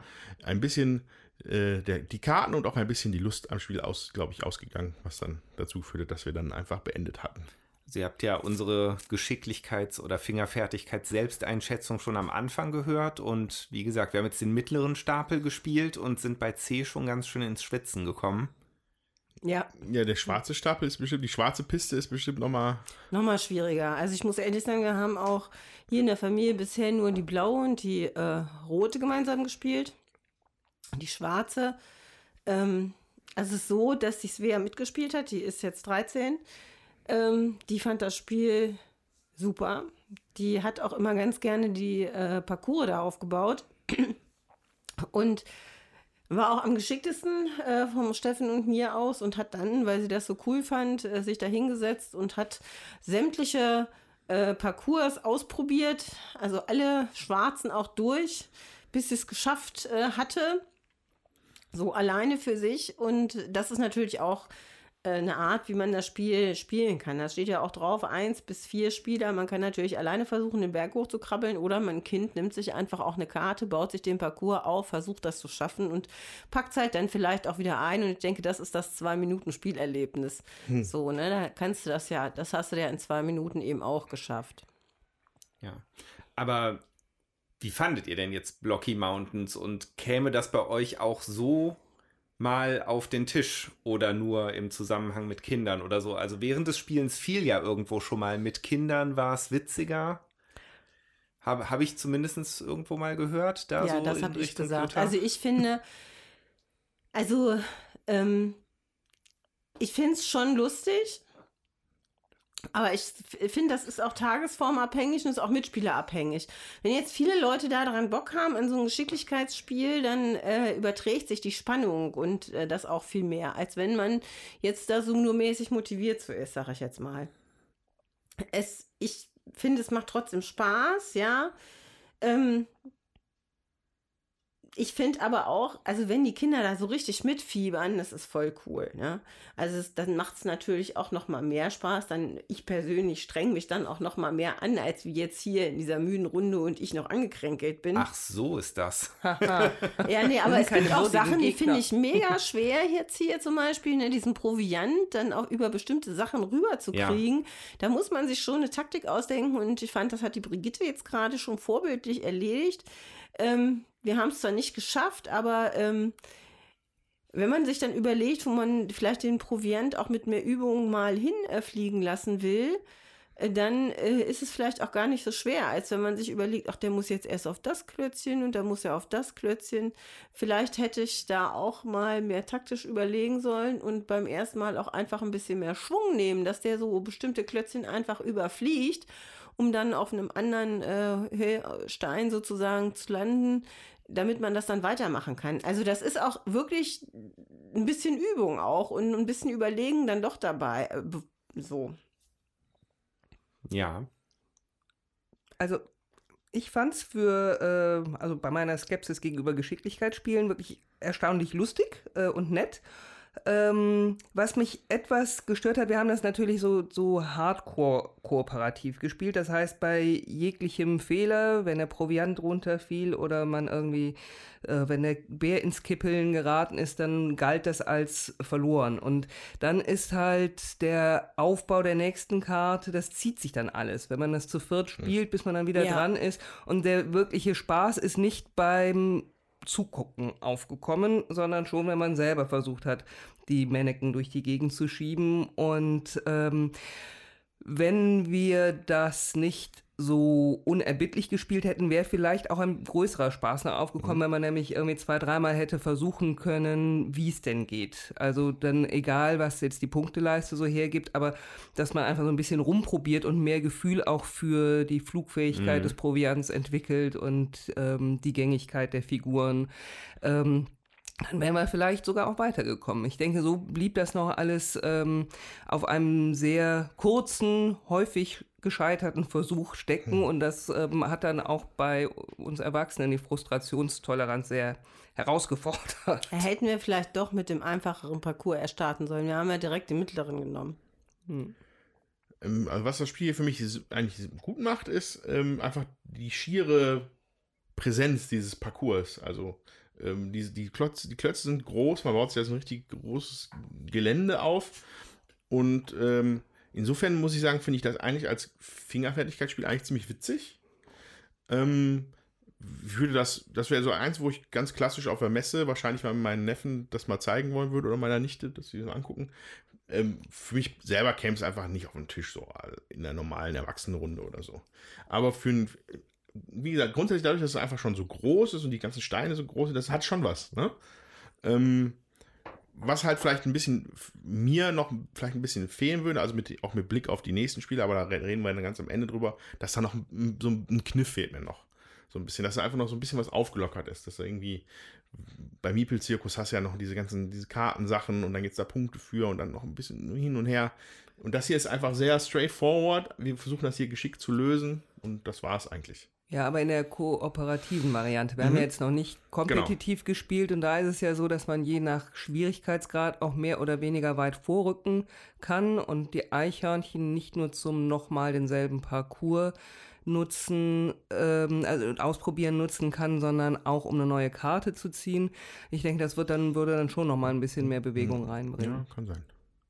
Ich muss erstmal husten. Das finde ich eben auch. Also dieses Spiel hat mit diesem wenigen Material, was es eigentlich hat, äh, doch viel Abwechslung. Einmal durch die drei unterschiedlichen Schwierigkeiten an Kartensets schon mal, dann durch, dass man es miteinander oder auch gegeneinander spielen kann, dass es altersangepasst einfach ist, dass, dass man es auch alleine spielen kann, wenn man es möchte, dass man es bis zu vier Leuten spielt. Ja, also ich, ja, also ich finde, ähm, äh, das, was, was da drin ist, ähm, ist jetzt vielleicht, ich sag mal, äh, für mich jetzt als Kennerspieler eher, ja, ähm, äh, ähm, ist vielleicht, äh, also ich fand es mit den Kindern super, aber es ist natürlich nicht das, wo wir vielleicht ewig Spielspaß dran hätten. Aber wenn wir jetzt mal nicht von uns ausgehen, sondern äh, von so einem normalen, ähm, von einer normalen Familie, die gerne auch mit Kindern spielt, und leider hat der Tommy das mit seinen Kids vorher nicht ausprobiert, das werden wir noch nachholen. Oder wollte er noch nachholen und vielleicht dann irgendwann berichten. Ja, das Blocky Mountains hatten wir ja noch gar nicht da. Ja, also, genau. Also wir hatten es ja. mal mitgebracht, aber irgendwie sind wir nicht dazu gekommen. Ähm, und äh, ja, von daher finde ich, das muss man einfach dann auch mal, äh, mal testen. Ich finde, als Familienspiel äh, kann ich mir das wirklich sehr gut vorstellen. Auch ähm, weil es einfach dann so die, die, äh, also von der Haptik, die Klötzchen sind groß. Ähm, schon die erste Schwierigkeit ist überhaupt darin, dass von der Karte von der Karte, wo der Parcours aufgebaut ist, das äh, auf den Tisch zu bringen. Also auch da hat sie ja schon unglaublichen Spaß dran, das da nachzubauen. Und das sind so Sachen, die, die, äh, ich sag mal, einen als Erwachsenen vielleicht gar nicht mehr so reizen. Ja, dann macht man das halt, aber ähm, die Kinder finden das für sich schon spannend, ob sie das mhm. hinkriegen. Das ist für die schon eine Herausforderung. Und da äh, sehe ich eben auch den, den Reiz des Spieles. Auf der Packung steht ja 5 plus bei der kooperativen Variante, 7 plus bei der ähm, äh, Variante, wo man gegen, gegeneinander spielt. Und also ich finde es als Familienspiel schon sehr gelungen. Auch wenn man es, ja, jetzt vielleicht nicht täglich auf den Tisch holt. Mhm. Dann äh, würde ich da als normaler Familienspieler mal vielleicht sagen, ich kann mir durchaus auch normale Erwachsenenrunden vorstellen, in denen man sehr viel Spaß mit dem Spiel haben kann. Also klar, es ist kein abendfüllendes Spiel, aber ich könnte mir durchaus vorstellen, das mal auszupacken. Mir hat das auf jeden Fall gut gefallen. Ich habe auch, Andreas, du meintest mal, dass dich das erinnert hat an dieses Spiel, wo man ne, mit dem Mhm. Dingsbums mit der Öse durch den Draht. Ach so, ein heißer Draht. Der heiße Draht, genau. Ähm, ja, das, das mag sein, einfach nur durch die Assoziation von diesem Holzstock mit so einer ja, Metallapplikation ja. da vorne. Ja, musste, aber, musste ich aber durchaus auch ein bisschen dran denken und das habe ich früher schon immer gerne gespielt und das hat mir dann, dann jetzt äh, in der Variante in Anführungszeichen, also es ist ja schon anders, aber ihr wisst, was mhm. ich meine, hat es mir sehr gut gefallen. Ist auf jeden Fall mit viel Liebe zum Detail gemacht. Also auf den Karten, die haben auch immer noch so einen Namen, die Parcours. Ich habe jetzt hier gerade eine vor mir, das heißt Schlund. Und da muss man den Proviant auch tatsächlich äh, über zwei Abgründe irgendwie kriegen, was nicht so einfach ist. Brigitte hat auch gerade Ja. noch eine in der Hand. Ja, das war mir noch gar nicht aufgefallen. Das ist ja nett mit den Namen. Ähm, das macht auch Sinn. Also das, das ist Bezug zwischen, also man erkennt dann auch die Steigleiter oder den Engpass, wenn man den dazugehörigen Parcours auch sieht. Das ist lustig. Ja. Also Ja. jetzt mein kleines Fazit. Ich denke, ich würde das jedenfalls dann nochmal spielen, sehr gerne, wenn mich ein Kind dazu auffordert, ähm, weil ich das für, für ähm, ein sehr gelungenes Familienspiel äh, auch halte. Ähm, ich glaube, wenn ich unter Erwachsenen bin, würde ich eher was anderes spielen. Ähm, ich, dann bleibt bei mir die Skepsis gegenüber dem Spaßfaktor von Familienspielen, äh, von, von Geschicklichkeitsspielen, wobei ich mir auch vorstellen kann, dass ähm, die kompetitive Variante noch spaßiger ist, wenn man dann wirklich sich für sich freut oder ärgert, ob man es dann schafft, äh, dieses Problem zu lösen, als wenn man da irgendwie bräsig zugucken muss, bis man wieder dran ist. Ja, also ich kann das alles unterschreiben, was ihr so sagt. Äh, schön fand ich, also was mir noch aufgefallen ist, weil ich jetzt gerade hier noch eine Karte sehe, den Canyon, da bewegen sich halt beide Figuren. Man muss auch, es ist einfach wie so ein Kreis und auf der, in die eine Richtung muss man den Proviant klöppeln und in die andere Richtung muss man den Bär ziehen. Das heißt, die Figuren begegnen sich halt irgendwann und da muss, das ist halt, finde ich eigentlich ganz witzig, dass man sich da selber dann im Weg steht, während man da da andere arbeitet. Ähm, ich finde, da ist viel rausgeholt worden, auch dass da einfach nur fünf verschiedene Arten von Klötze überhaupt drin sind. Und vier davon sind immer nur einmal. Und äh, ja, es ist, ist, ist spaßig, Blocky Mountains. Ja, dann gehen wir zum nächsten Spiel. Dip, dip, diddlilip, dip, dip, dip, diddlilip, dip, dip. Ja. Äh, Miepelzirkus, ja? Jawohl. Alles klar. Dann hören wir uns nach dieser kurzen Unterbrechung. Eins, zwei, drei, vier.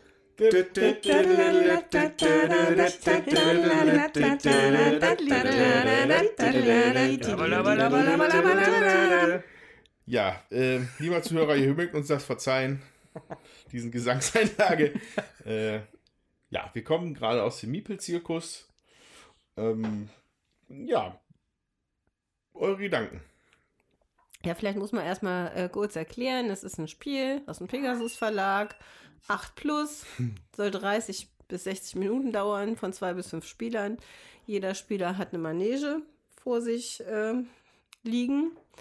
Es werden drei Durchgänge gespielt, von je, also jedes Mal, also drei Aufführungen sozusagen, drei Vorstellungen. Jede Vorstellung ähm, die erste ist noch ganz einfach und in der zweiten und in der dritten steigert sich das. Ähm, man kriegt oder man darf sich aussuchen Artisten, ähm, Gastdarsteller und in der letzten Runde gibt es noch eine besondere Schwierigkeit.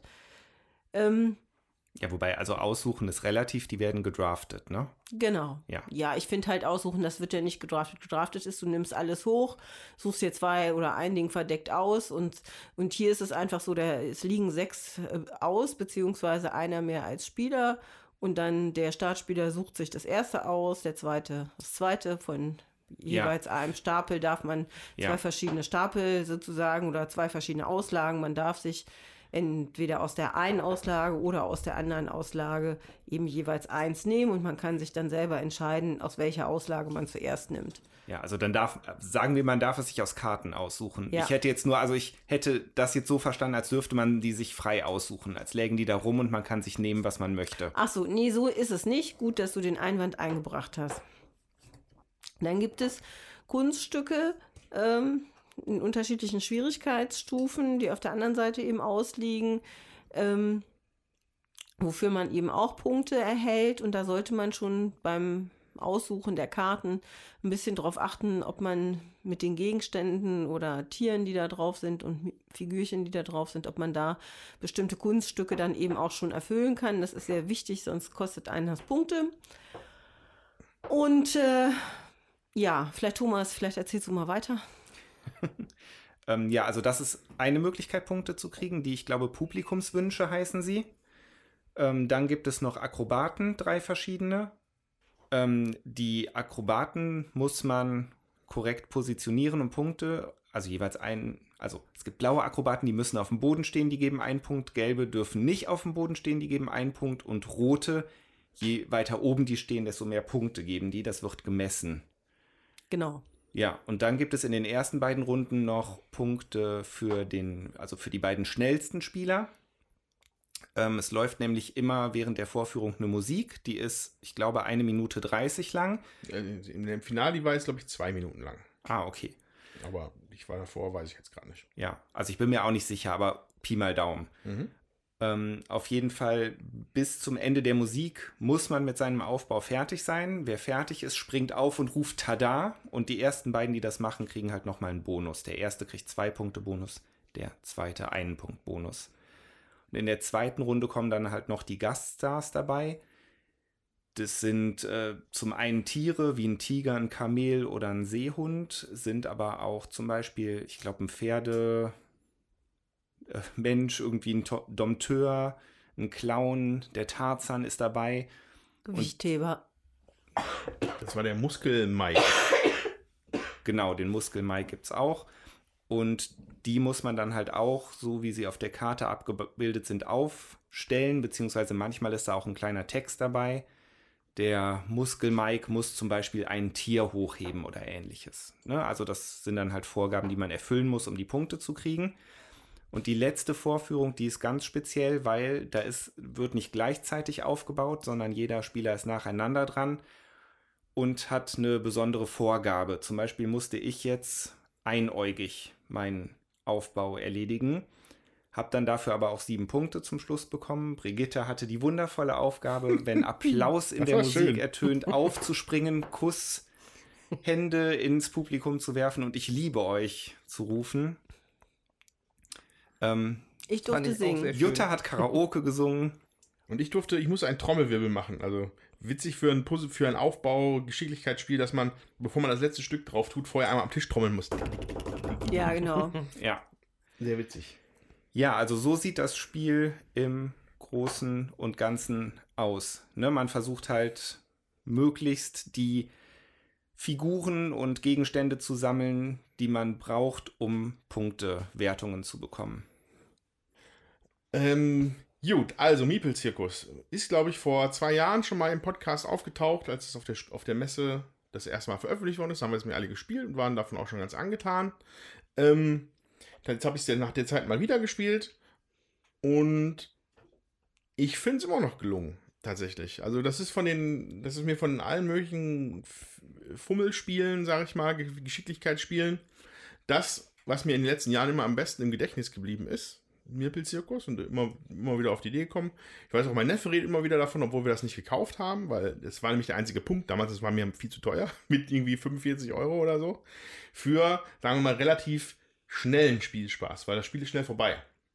Ähm, das mag vielleicht gut sein, ne?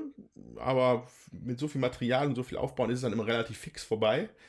Ähm, ich finde das, ich finde es sehr stimmig gemacht von der, von, also das bringt auch für mich so ein Zirkus-Feeling rüber. Hier diese Punkteleiste, das sieht nach, richtig schön nach Zirkus aus. Du hast eine kleine Manege, die Spezialcharaktere sind alle beklebt.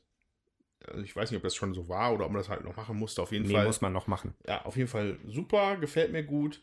Viele interessante Shapes auch für die, für die Miepel, ne?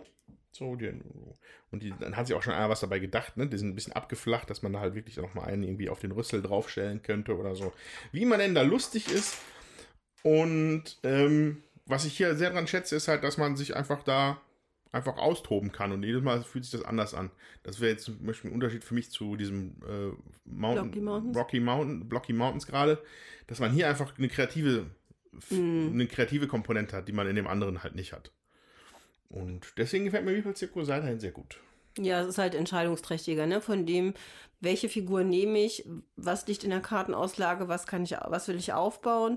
Und dazu kommt, das haben wir vorhin noch nicht gesagt, also in diesen zwischen den Runden, also zwischen der ersten und der zweiten und zwischen der zweiten und der dritten ist es so, dass der Spieler, der zum Schluss, also der als letzter auf, äh, steht auf dem Applausometer, also auf der Punkteleiste sozusagen, der darf eine Karte von den Kunststücken eben austauschen Hm, ja. und er darf äh, auch als erster, er ist dann der neue Startspieler. das hat natürlich, das ist auch nötig, weil sonst ist man weit abgeschlagen. Also man braucht da schon äh, die, die Möglichkeit, äh, eben die Karte auszutauschen oder auch die Möglichkeit, als erster zu ziehen. Ja, um dann auch zu äh, Teilen zu kommen, die auf den Karten eben abgebildet sind, äh, wo es dann Punkte für die Kunststücke gibt, um die dann auch zu, äh, zu bekommen. Ja, ganz klar anhand des Beispiels auch hier zu sagen, in der dritten Runde war ich der Startspieler und ich war als einziger hier am Tisch einer, der noch keinen Elefantenmiepel hatte. Und da habe ich natürlich erstmal die Elefantenkarte weggemacht, weil das ein sicherer Punktegenerator war für euch alle. Also das ist schon ein Kniff dabei. Ja, das ist dann auch nötig. So. Ja. Also man muss da ein bisschen mehr überlegen als bei Blocky Mountains, wo man die Aufgabe sozusagen vorgesetzt kriegt und es um die reine Geschicklichkeit geht. Hier ist ein bisschen mehr Auswahl. Wobei die Geschicklichkeit hier natürlich auch ein großer Punkt ist. Ne? Also die, das ist kleines Material, man, man Ja. kriegt schwitzige Finger. Gegen Zeitlimit ist ja sowieso schon immer Ja. so eine Sache. Also das läuft halt über eine Handy-App. Ich weiß nicht, ob es da noch eine CD oder sowas dabei gab. Wahrscheinlich nicht. Nee, Schon- die App. Also, das, bisschen, also das wäre dann, ja, das wäre halt sehr oldschool. Ja. Ähm, aber und dann immer nach, nach, nach einer Minute, nach einer Minute 30 und am Ende kommen nochmal so Tusche. So, man hört halt so, so Kessel, wie nennt man das? Das Becken. Becken, Becken, nicht Kessel. Ähm, ähm, g- ganz kurz, ich will ja. noch kurz ergänzen, man kann sich die Lieder aber runterladen, habe ich gesehen. So. Also man könnte sich eine CD Okay, brennen, okay, okay, wenn man okay, das okay. möchte. Ja, also wichtig ist, finde ich, da, dass gerade diese Lieder äh, machen natürlich sehr viel von diesem Zirkus-Feeling auch aus, ne?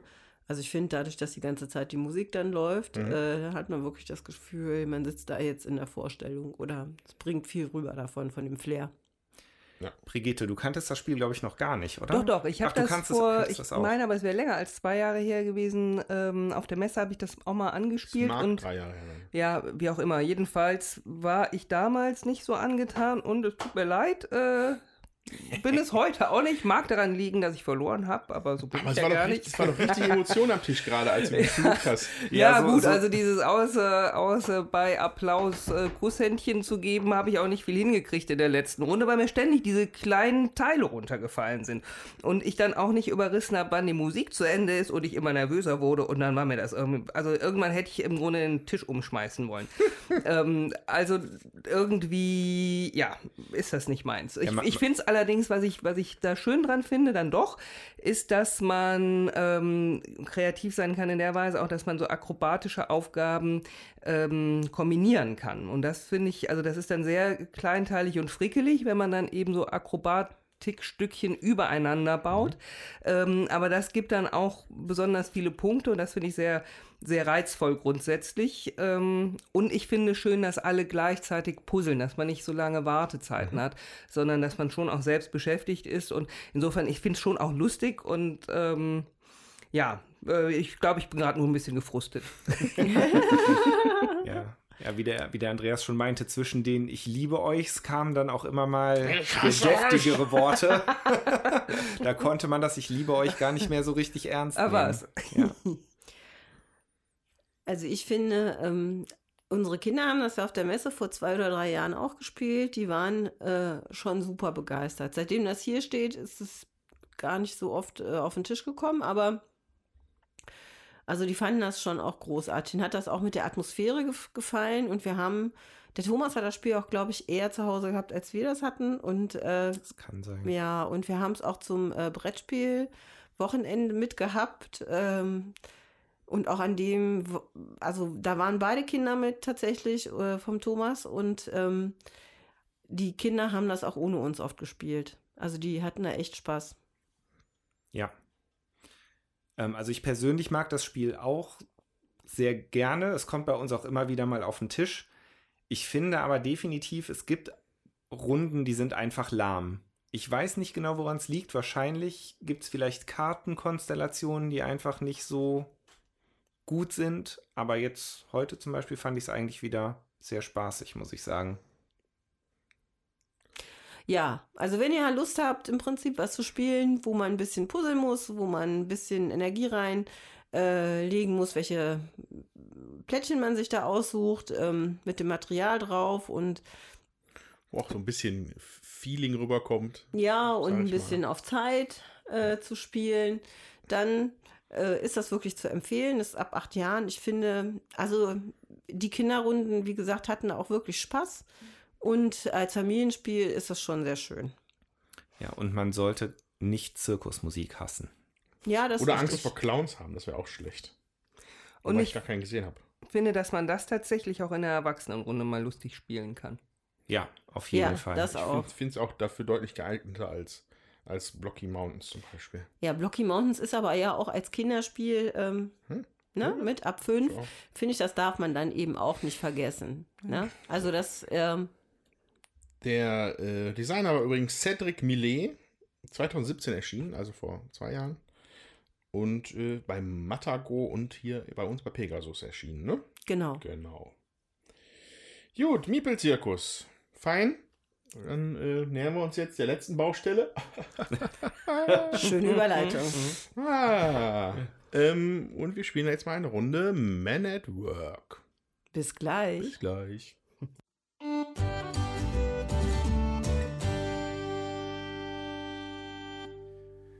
Ja, liebe Zuhörer, da sind wir schweißgebadet zurück von der Baustelle. Vor uns steht ein wildes Konstrukt aus äh, lebensgefährlich positionierten Bauarbeitern und haarsträubenden Anordnungen von Balken.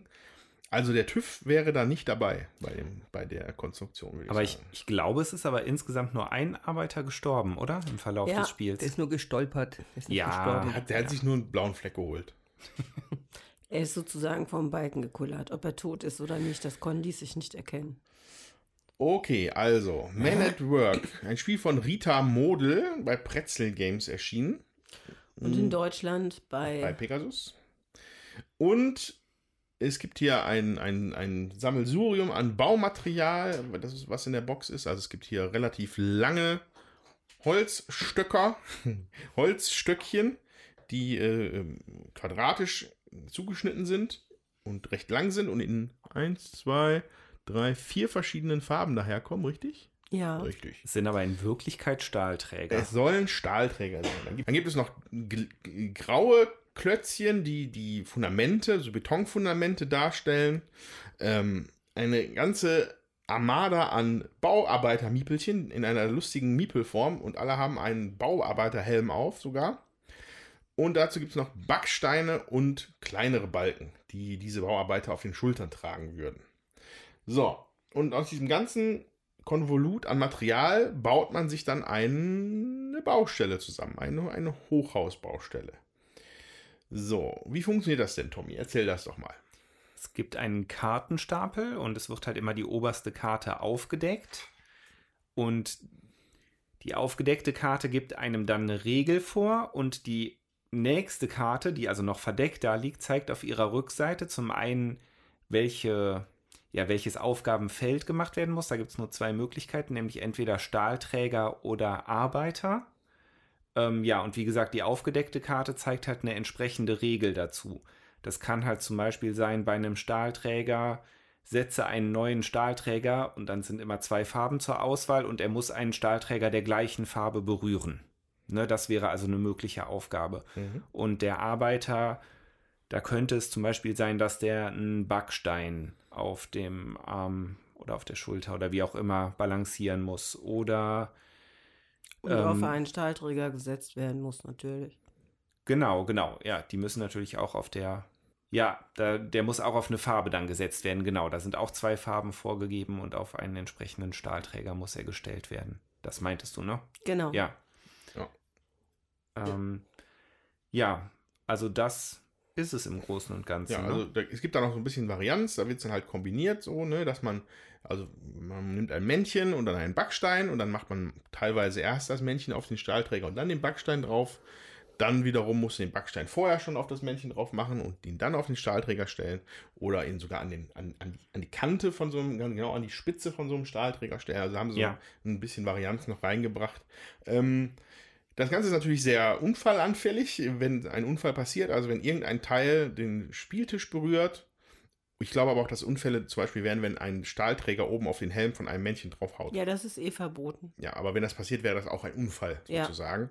Ne? Safety first. Deswegen ist es auch verboten, die Helme abzumachen. Äh, dann verliert man ein von drei Sicherheitszertifikatplättchen. Ne? Das sind die man hat drei Leben und wenn man die verbraucht hat, dann ist man leider aus der Partie raus. Ähm, ein anderes Ende, also so kann das natürlich sein, dass nur noch einer überbleibt und dann hat derjenige gewonnen. Ähm, ein alternatives Spielende sind die Bauarbeiter des Monatsplättchen. Ab, ab einem in, in den oberste Viertel, also nee, nach, nach einem Viertel des Stapels gibt es eine spezielle Karte, die, die äh, aktiviert eine andere Phase sozusagen. Ab dann gilt nämlich, dass das, was man einbaut, sofern es das höchste auf der Baustelle ist, man hat dann auch auf der Rückseite von dem Hilfshaken so eine kleine Messleiste. Kann man dann nachgucken. Äh, jedenfalls, wenn man das höchste einbaut, gibt es dafür dann eine Marke des, für den Bauarbeiter des Monats. Und wenn man viermal Bauarbeiter des Monats geworden ist in einer Vierspielerrunde, gewinnt man ebenfalls die Partie sofort. Genau, und der Messhaken, der ist halt nicht nur zum Messen da, sondern den Haken kann man auch nutzen, wenn nämlich ein Spieler einen Unfall gebaut hat, mhm. dann muss der nächste Spieler, der am Zug ist, bevor er seinen Zug ausführt, erstmal aufräumen. Das heißt, alles, was halt nicht regelkonform äh, rumliegt auf der Bau Baustelle, muss entfernt werden. Und das ist halt manchmal dieser Haken ganz praktisch, weil die Baustelle, dadurch, dass sie von Anfang an schon auf Fundamenten steht, braucht man manchmal halt diesen Haken, um halt unter den, ja, unter den Balken quasi zwischen den Fundamenten zu hantieren und halt die dort rumliegenden Bauarbeiter und Teile rauszukratzen, genau. Genau, und wenn einem dabei auch noch von der Baustelle wieder das runterfällt, dann darf man auch ein Sicherheitszertifikat abgeben und der eigene Zug ist schon vorbei, bevor man überhaupt was Neues aufdecken konnte. Aufräumen ja. will gelernt sein. Ja, ist nicht so einfach. Ist nicht so einfach. Äh, genau, wir haben dann auch noch mit einer Variante gespielt, und zwar der Kran-Variante. Ähm, es gibt so einen Pappaufsteller, der so einen Kran darstellt. Den, mit dem kann man in die Mitte der Baustelle platzieren und dann darf dieser Kran komplett benutzt werden für das Spiel. Also der hat halt so verschiedene Ausformungen und halt auch diesen Haken, wie, wie ein Kran hätte vorne, wo man dann auch die Balken da platzieren kann und so weiter und so fort. Gut, das war, glaube ich, soweit der Überblick über die Regeln. Ähm, Jutta, wie gefällt dir denn das Leben auf der Baustelle? Also es ist gefährlich. Ich finde heute, äh, heute ging das mal erstaunlich gut. Ich habe nur ein Sicherheitszertifikat äh, verloren und habe auch äh, bin zweimal Mitarbeiter des Monats geworden. Aber ich habe auch schon äh, Partien gehabt, wo ich relativ schnell rausgeflogen bin, weil das alles irgendwie total wackelig war. Ähm, ja, es ist halt immer wieder eine Herausforderung, da was zu machen. Ich ähm, ist auch relativ kurzweilig, geht so eine halbe Stunde maximal. Ja, für so ein Geschicklichkeitsspiel finde ich das ganz gut. Einfach weil man natürlich auch immer da sitzt. Also man immer gucken alle die Finger vom Tisch, weil es ist halt relativ äh, kippanfällig und da äh, sollte man eben auch äh, schauen, dass man da nicht aus Versehen am Tisch wackelt von, von den bisher hier gespielten Spielen ist es natürlich auch das einzige, wo alle an einem Konstrukt arbeiten. Ne? Das ist natürlich, dadurch fühlt sich das alles nochmal ein bisschen anders an. Ja. Ähm, ich würde es jetzt mal hier als so einen umgedrehten Jenga-Effekt äh, bezeichnen. Also du nimmst nicht was weg, sondern du tust was dazu und hoffst, dass es hält. Ähm, und äh, ja, und der nächste hofft, dass es, dass es hier noch runterklatscht. Ähm, das ist natürlich dann nochmal so ein bisschen anderes Spielgefühl. Ähm, was ich hier, also ich finde halt tatsächlich am ehesten vergleichbar, also das, das drängt sich fast auf für mich, ist Man at Work mit Tokyo Highway. Ich weiß nicht, ob ihr das gespielt habt oder wer das hier am Tisch gespielt hat. Ähm, also alle schütteln den Kopf. Alle schütteln den Kopf. Das, das, ähm, Tokyo Highway kam, glaube ich, auch recht zeitgleich mit Man at Work raus oder zumindest nee, ein, zwei Jahre. Ein Jahr vorher äh, kam die japanische Variante. Ich glaube, in dem Jahr, gleichen Jahr wie Meeple Circus und äh, dann kam das letztes Jahr okay. erst nach Deutschland auch. Ja, also, also, also auf Deutsch. Also Tokyo Highway funktioniert tatsächlich nach einem ähnlichen Prinzip, wobei das ich mal schnell überlegen, weil das habe ich Anfang des Jahres gespielt auf der Spiel doch. Ähm, auf jeden Fall vom Material ist es sehr ähnlich. Du hast ja diese Stahl, diese, diese Fundamentträger, die Plättchen, äh, die, die Stahlträger, die jetzt hier viereckig, äh, quadratisch sind, sind da flach, wie so, halt wie so ein keine Ahnung, wie so ein Löffel bei so einem Arzt, ne? So, ah, ja, so ein Arztstäbchen, so ein Arztstäbchen ne? Oder so ein längerer schmaler, Eisstiel. Ja, genau, ein längerer Eisstiel. Und da, die muss man halt auch so in, immer, aber da, man baut damit halt eine, einen Highway. So, da muss halt seine eigenen Straßen immer weiterführen. So, und immer je höher, höher, schneller weiter und dann mal kleine Autochen draufsetzen. So, das ist schon ähnlich, das kann man nicht anders sagen. Ne? Tokyo Highway hat dabei noch so einen sehr abstrakten Look, finde ich. Das wirkt halt so, so ein bisschen klinisch, wobei mir das eigentlich gut gefallen hat bei Tokyo Highway. Das hier ist so ein bisschen farbenfroher und ein bisschen zugänglicher. Allein schon, dass die ganzen Miepelchen alle einen Blaumann anhaben. und einen Plastikhelm aufhaben. Also was mir hier halt gut gefällt, ist einfach die, ähm, die bunten äh, Stahlträger, sag ich jetzt mal, und auch äh, so von den Aufgaben. Man muss auch wirklich immer gucken, wo mache ich das denn jetzt am besten? Wie liegen denn die Träger? Äh, wo fällt mir das irgendwie nicht runter? Ähm, ähm, und das ist nicht immer ganz so einfach. Und auch wenn man dann womöglich noch äh, nachher Mitarbeiter des Monats werden will, um dann an der höchsten Stelle irgendwas zu legen. Das geht natürlich auch nicht immer, wenn man da beschränkt ist auf irgendeinem Balken, der jetzt halt ganz unten steht oder man muss Bauarbeiter platzieren äh, mit zwei Balken auf der Schulter und die, der einzige äh, äh, Stahlträger, wo das möglich ist, ist irgendwie relativ schräg. Wenn der, der dann ziemlich weit oben wäre, da macht das keinen Sinn. Da sucht man sich einen, der unten ist, sonst muss dann sowieso wieder was abgeben. Also das, äh, man muss halt da auch immer genau schauen und hat eine entsprechende Entscheidungsvielfalt, ne, trotz der Aufgabe. Das finde ich immer wichtig, dass ich das Gefühl habe, ich kann auch was entscheiden im Spiel. Ähm, ja, also ne, nach Miepel-Zirkus sagt Brigitte, ich würde am liebsten den Tisch umschmeißen. Nach einer Runde äh, Man at Work sagte sie, noch eine Runde. Wie fandest du es denn? Also mir hat das sehr gut gefallen. Ähm, ich fand das äh, kurzweilig, weil die Aufgaben eben letztlich auch schnell zu bewältigen waren, auch wenn man eben reihum dran war und nicht alle gleichzeitig. Ähm, und ich finde es auch, also ich habe gerade mal nachgemessen, die, die Bauarbeiter sind etwa vier Zentimeter groß und insgesamt sehr viel massiver als diese typischen äh, Carcassonne-Miepel, nenne ich sie jetzt mal, ähm, die mir so, wie, wie, sie eben beim äh, Meeple Circus äh, zu verwenden waren, mhm. äh, die dann eben auch so nix wiegen und so finchig sind im Vergleich zu diesen kräftigen ähm, Bauarbeitern, wo man so richtig was in die Hand nimmt und wo man auch eher das Gefühl hat, dass, dass man Gesetze der Physik irgendwie mit berücksichtigt und dass es nicht so ein Zufallshauch ist, der Dinge zum Abstürzen bringt.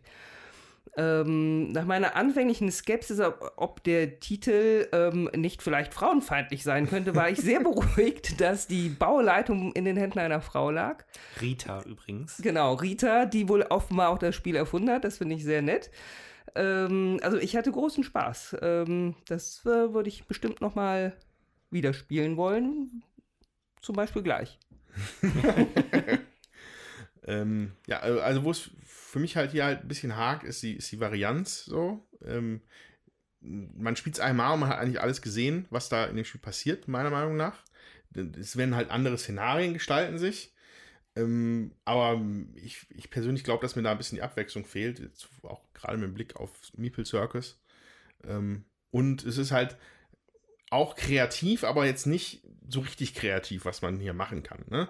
Weil halt alle an dem gleichen Ding halt basteln und viele Möglichkeiten gibt es dann auch einfach vielleicht gar nicht, ähm, die man gerne hätte und dass man einfach schon ein bisschen so vorgegeben ist, was, was, was geht jetzt hier noch zu bauen. So, ähm, aber was aber wirklich, also ich, was halt schön ist, ich finde, die haben eine gute Größe, die Sachen. So, ähm, das wäre genau dem, dem Punkt, den du ja gesagt hast, diese Fitschigkeit von dem Meeple Circus. Hm, spiel mal Meeple Circus mit so größeren Holzteilen und schon ist das wieder vielleicht was anderes. Ne? Ähm, während halt die, das Blocky Mountains halt ja richtig klotzig ist, äh, ist People Circus richtig fitzi klein. Das ist so irgendwie schön die Mitte davon und ist dadurch eigentlich von der Handhabung her ganz angenehm. Also ich hatte am Anfang mal gedacht, das ist ja alles vielleicht gar nicht möglich, ne? dass man, wenn man dann ein Männchen da hinstellen muss, dann muss man dem Männchen noch einen Holzbalken auf die Schulter legen. Ja, aber die, die sind natürlich von der Form her extra so gemacht. Ne? Der Arm ist recht waagerecht und hat noch so eine Vertiefung, dass das Ding halt da auch nicht da viel rausrutscht. Das ist aber auch notwendig, weil man da ziemlich wilde Sachen teilweise bauen muss. Also es gibt auch Bauarbeiter, die zwei von diesen Latten da tragen müssen und da muss man die noch auf die, auf die Kante von dem Ding stellen und dann, oh Gott. Ja. Ja, jetzt hast du ja schon so ein bisschen einen Vergleich angefangen. Ja, da werden wir ähm, ja auch gleich jetzt hin, ne? Das denke ich auch. Ich fand vor allen Dingen aber jetzt auch erstaunlich, ähm, Minute Merc. Min, Minute Merc. Minute Merc. das außerirdischen Spiel. War jetzt more, das dritte, genau, an den musste ich auch denken, war jetzt das dritte ähm, Fingerfertigkeitsspiel, das wir gespielt haben und ich finde, alle haben sich so irgendwie anders angefühlt ja. vom Spielgefühl her. Finger vom Fingergefühl her. Ja, vom Fingergefühl her, Hat genau. Sich anders angefühlt. Ja. ähm, und also mir gefällt das Minute Work auf jeden Fall auch sehr gut, muss ich sagen. Sogar sehr gut, okay. Ja. Also es, es macht auf jeden Fall sehr, spiel, sehr viel Spaß bisher. Wiederspielwert, ich kann es noch nicht einschätzen. Das war jetzt meine zweite Partie, wenn ich mich nicht irre. Haben wir das nicht zweimal schon zu euch mitgenommen? Also wir haben bestimmt schon zweimal bei euch gespielt, Man Network. Ja? Ja. War ich vielleicht einmal nicht dabei? Ich kann mich auf jeden Fall nur Doch, an du warst dabei, aber müde. Müde. Ich kann mich nur an eine Partie erinnern. Ich meine, zweimal hätten wir es sagen. Also ist ja auch egal. Ja. Ja, was ich sagen wollte bezüglich Kreativität ist, ähm, also ich finde jetzt Meeple Circus gar nicht so kreativ, weil ich äh, finde, man muss halt gucken, dass man die Sachen auf den Aufgabenkarten erfüllt und sich dazu die passenden Dinger äh, da zusammensucht. Das ist für mich eine andere Anforderung als jetzt hier zum Beispiel. Ich finde das hier viel kreativer, weil ich es meistens gibt es ja auch nur ein oder zwei Möglichkeiten, wo ich das vielleicht passend hinlegen kann, aber da habe ich einfach mehr Auswahl. Bei den anderen Sachen denke ich so, hm, ich muss gucken, was ist da vorgegeben. So kreativ äh, finde ich Meeple Circus da eigentlich nicht. Dann muss man vielleicht den Begriff kreativ bei Meeple Circus mit vielleicht taktisch beeinflussbar oder Ja. so ver ver verändern, weil man hat, man, so- der, man im Kopf denkt man sich ja schon aus, okay, wenn ich diese Artisten habe, kann ich das immer schön bauen. Genau. So, äh, und das, also vielleicht ist, also vielleicht ist die, also ich finde es halt immer noch dann eine kreative Leistung, sich sowas auszudenken. Ähm, ist dann jetzt so als Semantik, ne? Da kann man jetzt eine Stunde drüber diskutieren, was wir nicht müssen. So, ähm, äh, ja, ist, ja, also kreativ, variabel, strategisch. Alles das Gleiche.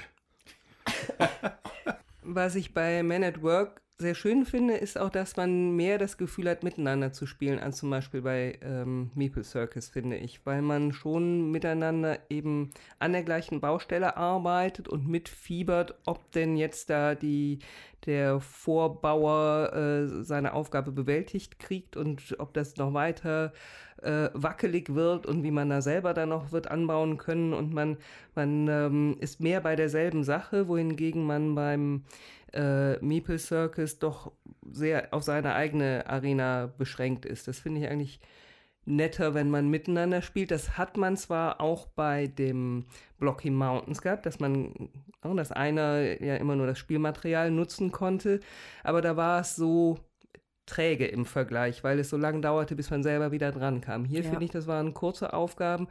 Ähm, und wie gesagt, ich finde es sehr schön, dass es nicht so zufallsgesteuert ist, ob gerade im Moment des Ablaufens der Musik, wie bei Me- Me- Meeple Circus, ähm, einem gerade alle Mannequin durch die Finger geflutscht sind und da niederliegen und man kriegt halt keine Punkte. Ähm, was also mir so viel zu zufallsgesteuert dann ist, ähm, oder ob hier das doch eben relativ klare physikalische Grundsätze sind, die man vielleicht auch ein bisschen austestet, ähm, aber die, wo man weiß, dass das hat nichts mit einem Windhauch oder mit dem Rappeln am Tisch zu tun, wenn es dann nicht hält, sondern dann hat man halt äh, irgendetwas zu Schweres äh, auf was zu Wackeliges gestellt. Ich, ähm, da möchte ich einmal kurz einhaken. Also zum einen glaube ich schon, dass Meeple Circus auch auf Physik beruht. Ich glaube nicht, dass die Physik da außer Kraft gesetzt ist.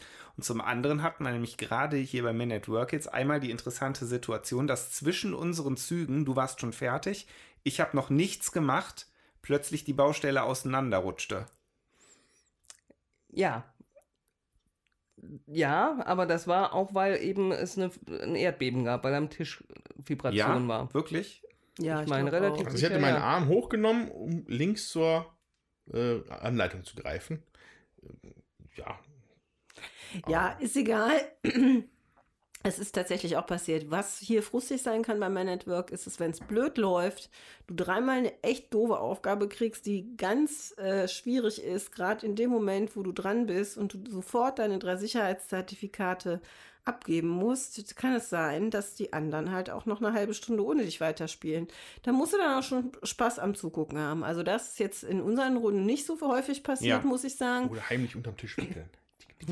Ja, also es ist jetzt nicht so häufig passiert. Man hat halt maximal vielleicht fünf Minuten gewartet, bis der eine dann das äh, vierte Sicherheitszertifikat irgendwie zusammen hatte oder eben es war vorher schon so wackelig eben auch, dass alle äh, ihre äh, Versicherungen dann plötzlich los waren, nur noch einer eine Versicherung hatte. Aber das kann dann auch schon mal ziemlich ätzend sein, wenn du da lange warten musst. Das muss man wirklich berücksichtigen. Wir haben auch noch gar nicht gesagt, ähm, äh, für wie vieljährige das Spiel ist. Ab acht steht hier drauf. Zwei bis fünf Spieler soll ungefähr eine halbe äh, Stunde dauern. Ab acht, ähm, da muss man schon äh, ein Kind haben mit einer großen Frustrationstoleranz, wenn die dann rausfliegen und dann eine ganze Weile nicht mitspielen können. Das finde ich dann etwas niedrig gegriffen, sage ich jetzt mal. Ja, dann kriegen sie halt mehr Sicherheitszertifikate. Ja, Brigitte, keine schlechte Idee. Ja. Aber jedenfalls glaube ich, dass die Miepel bei Meeple Circus auch schon sicher stehen, wenn man nicht am Tisch wackelt. Sie sind vielleicht verwacklungsanfälliger, aber Ja, und bleiben an den Fingern kleben, wenn man da so rumfrickelt. Also ich, ähm, mir sind die zum Bauen zu kleinteilig. okay. Es ist ja auch ein ganz anderes Konzept. Also hier ist es ja, also bei Man at Work ist es ja so, dass es nicht auf Zeit geht. Bei Meeple Circus geht es ja auf Zeit. Das muss man halt auch mögen, dass so eine gewisse Hektik das verströmt, sage ich jetzt einfach mal. Das ist hier ja nicht. Hat man alle Zeit der Welt.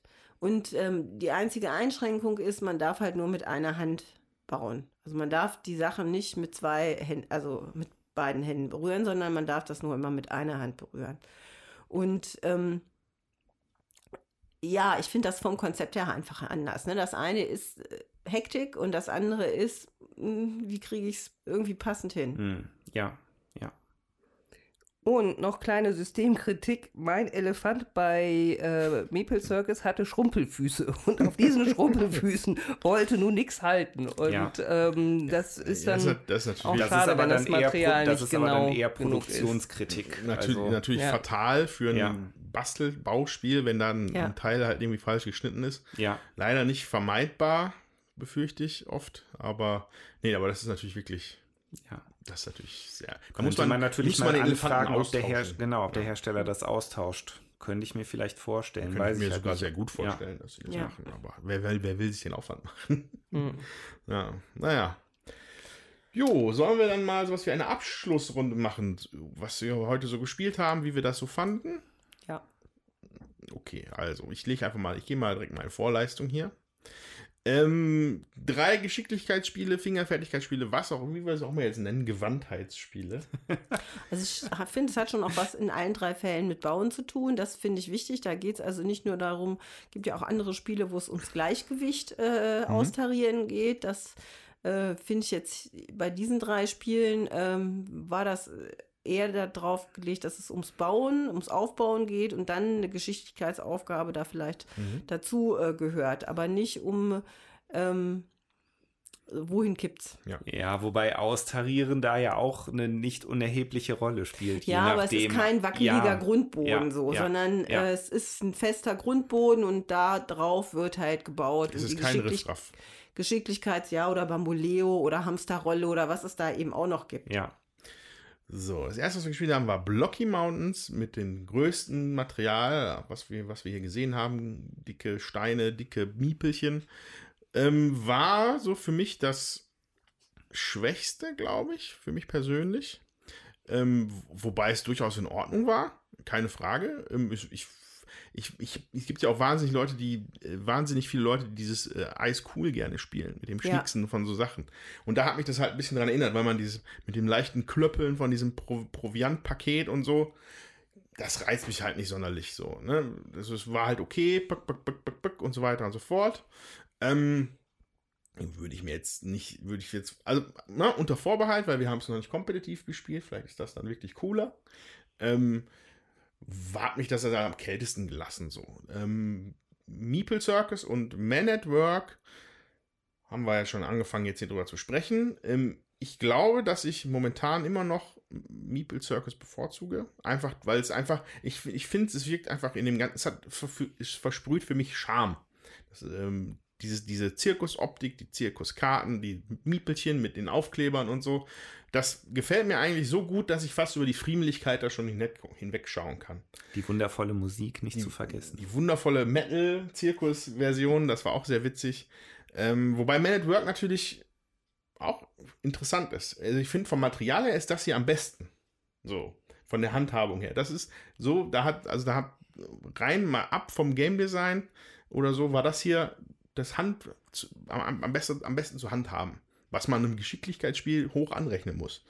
Ja. So, ähm, deswegen, also ich, also ich, ich gehe lieber in den Zirkus als auf eine Baustelle, aber ja, ist auch nicht so schlecht hier, dieser wie Man at Work. Ich weiß nur, ich müsste nur noch mal Tokyo Highway spielen, um mir da vielleicht noch mal so, ein, so einen Vergleich herzustellen. Das würde mich noch mal interessieren, persönlich. Also ich würde mich dem Andreas fast anschließen.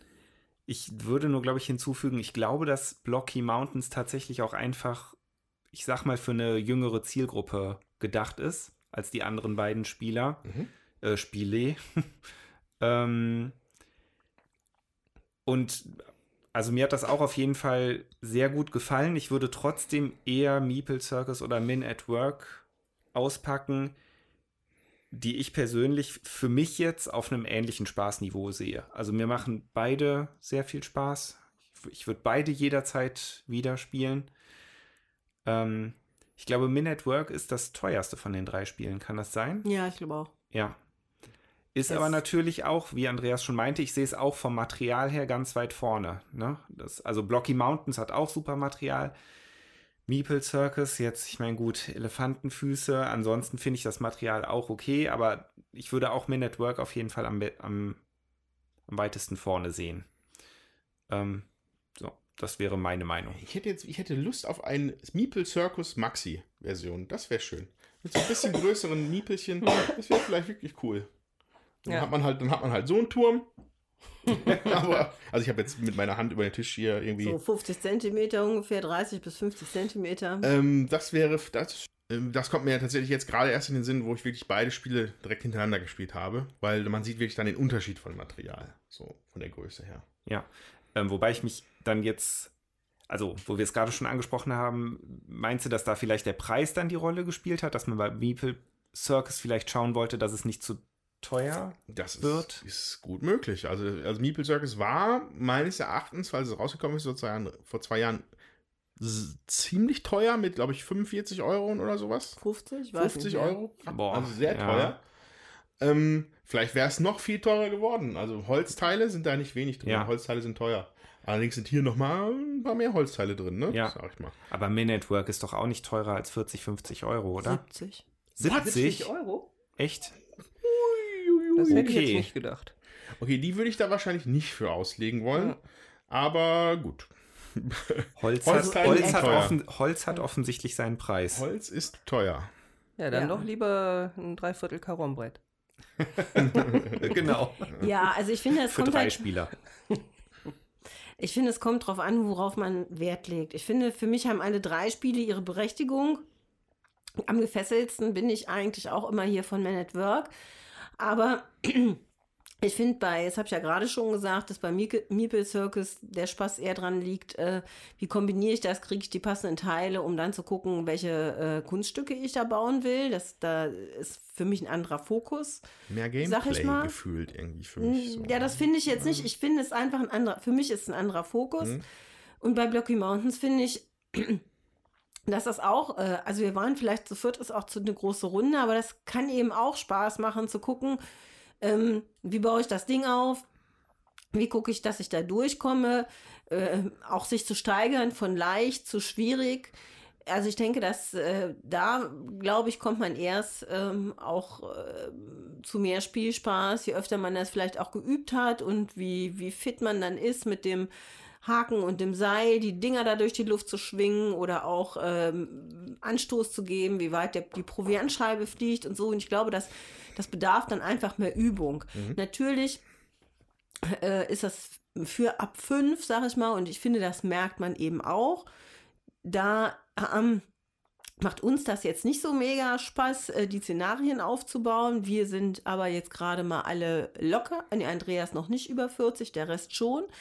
Aber ähm, ich finde, das ist, also für mich ist das ein super Familienspiel, weil einfach die Kinder da, und ich möchte das einfach nochmal betonen, da schon Spaß dran haben, diese Dinger da aufzubauen. Die haben auch Spaß daran, das relativ häufig auszuprobieren, zu gucken, ob sie es diesmal schaffen, die Tiere und die Miepich, also den Bären und den Miepel, da über und durch den Parcours äh, zu ziehen. Die setzen da auch viel mehr Ehrgeiz rein, als wir das vielleicht tun. Also, ne, und also je älter man wird, glaube ich, desto mehr andere Sachen machen einem auch irgendwie Spaß. Aber das ist ähm, so von der Begeisterungsfähigkeit, was Kinder da ähm, an, an, den Tag legen, ist das ein super Spiel. Und es sind auch dicke Klötze und ich finde, es ist auch echt mega wertig gemacht. Und ich glaube ja. auch in der Gegeneinander-Version hätten wir sicher als Erwachsene auch wahrscheinlich mehr Spaß gehabt mhm. als in dieser kooperativen Variante. So, ne? Das darf man eben auch nicht vergessen. So, und ähm, ich, ich finde, alle drei Spiele äh, haben halt ein anderes Spielgefühl. Und äh, je nach Situation äh, spiele ich das eine oder das andere lieber oder auch je nach Mitspielerrunde spiele ich das eine oder andere lieber. Das, äh, ich könnte da jetzt gar nicht sagen, ähm, was heißt welches schlechter oder mhm. also für mich sind die ähm, alle drei äh, haben die einen bestimmten Wert und ähm, das macht dann eben auch Spaß. In der Erwachsenen, in der ausschließlich Erwachsenenrunde würde ich auch hier Men at Work und Meeple Circus äh, wahrscheinlich bevorzugen. Aber äh, in jeder Runde äh, mit Kindern würde ich auch gerne zu Blocky Mountains greifen. Ja, also Meeple Circus war nicht meins. Ich glaube, da brauche ich äh, nicht noch mehr zu, zu sagen. Ähm, das war mir zu kleinteilig und wenn dann das, was ich theoretisch bauen will, äh, immer wieder scheitert an irgendwie ähm, ja, an zu leichtem Spielmaterial, dann habe ich da auch keinen Spaß dran. Dann ist das, glaube ich, glaube ich, auch noch nicht mal eine Frage der vielleicht zu geringen Frustrationstoleranz, sondern ich habe halt keinen Spaß dran. Ich fand hingegen Blocky Mountains ähm, eigentlich auch sehr, sehr schön. Also mein Favorit ist Man at Work, wobei mich der Preis ein wenig schockt. Aber Blocky Mountains fand ich auch sehr schön, kann ich mir auch gut vorstellen, eben mit Kindern zu spielen oder in einer kleinen Runde. Und ich kann mir sogar vorstellen, das so ganz meditativ ähm, alleine mir auch so aufzubauen und rumzuprotteln, obwohl ich eigentlich nicht so ein Geschicklichkeitsspielmensch bin. Was mich da gestört hat, war nur eben, dass wir zu vier Leuten und ich glaube, das wäre eben auch bei der ähm, kompetitiven Variante so gewesen, dass wir da so lange Wartezeiten ähm, hatten. Wenn man das mit einem Kind spielt oder vielleicht auch eben allein vor sich hin pottelt, glaube ich, ähm, kommt da viel mehr Freude auf, weil das Zugucken da keinen Spaß macht, weil es zu lang dauert ne, jemandem, also gerade einem Erwachsenen dabei zuzugucken, wie er Klötzchen aneinander reiht. Naja, so. Ja. Aber ähm, mein Favorit ist eben Man at Work. Und ähm, das finde ich eben sehr kurzweilig und lustig und ähm, die Aufgaben klingen immer leicht und man muss aber trotzdem, man, man grübelt bei den anderen auch mit, hm, wie kriegt der denn jetzt diesen Stahlträger auf äh, das Gerüst noch draufgebracht gebracht und, und man staunt, was dann doch auch äh, physikalisch letztlich alles möglich ist. Ähm, und fiebert da so mit und das, ähm, das fand ich schon echt spaßig, auch in der Erwachsenenrunde. Und ähm, vor dem Hintergrund, dass ich ja angetreten bin vor wenigen Stunden. Äh, Von der Straße runter requiriert worden. in dem Glauben, ach so, Geschicklichkeitsspiele, das ist eigentlich gar nicht so meins, bin ich da jetzt doch ganz angetan, was es da so gibt. Das kann der Podcast mit einem machen. Ja. ja. Verrückt, verrückt, verrückt, verrückt. So, und jetzt an dieser Stelle nochmal ein, ein, jetzt ein kurzer Blick hinter die Kulissen. Wir haben einmal kurz Pause gemacht, weil jetzt gerade äh, das Gespräch auf die Preise von den Spielen gekommen sind. Wir haben mal im Internet ein bisschen nachgeguckt, nach aktuellen Preisen. Und da fanden wir Blocky, Blocky Mountain, Blocky Mountains. Blocky Mountains. Ich kann, mit dem Wort, mit dem Spielnamen habe ich echt Probleme. Also Blocky Mountains für 25 Euro gesehen, ähm, Meeple Circus für 35 und äh, Man at Work für 45. Also wir sind hier nicht bei den 80, die wir gerade hier an die Wand gemalt haben. Ja, dazu muss ich sagen, als wir das gekauft haben, war es irgendwie schlecht zu kriegen. Ja. Anscheinend ja. ist die aktuelle Auflage dann raus und ist ja gut, dass es nicht ganz so teuer ist. Ja. Ja, also war jetzt der Internetpreisstand Sonntag, 1. September, circa 17.30 Uhr. 2019. Das kann sich auch ratzfatz ja. wieder ändern. Ne? Also, wenn euch eins der Spiele interessiert, guckt einfach nach, wie teuer sie sind. So, und ich glaube, dass wir damit auch an das Ende unseres Podcasts gelang gelangt sind. Genau, deswegen sag ich mal, liebe Leute, die uns da draußen hört, ja, schreibt uns Kommentare, liked uns auf Facebook, freut euch, äh, erzählt uns, wie euch der Podcast gefallen hat. Diesmal insbesondere auch, wir haben ja wirklich äh, mal eine Folge so außer der Reihe gemacht, wo es hauptsächlich um Familienspiele ging, wo wir ja sonst viel nerdiges Kram auch erzählen oder wirklich äh, im Kennerspielbereich unterwegs sind.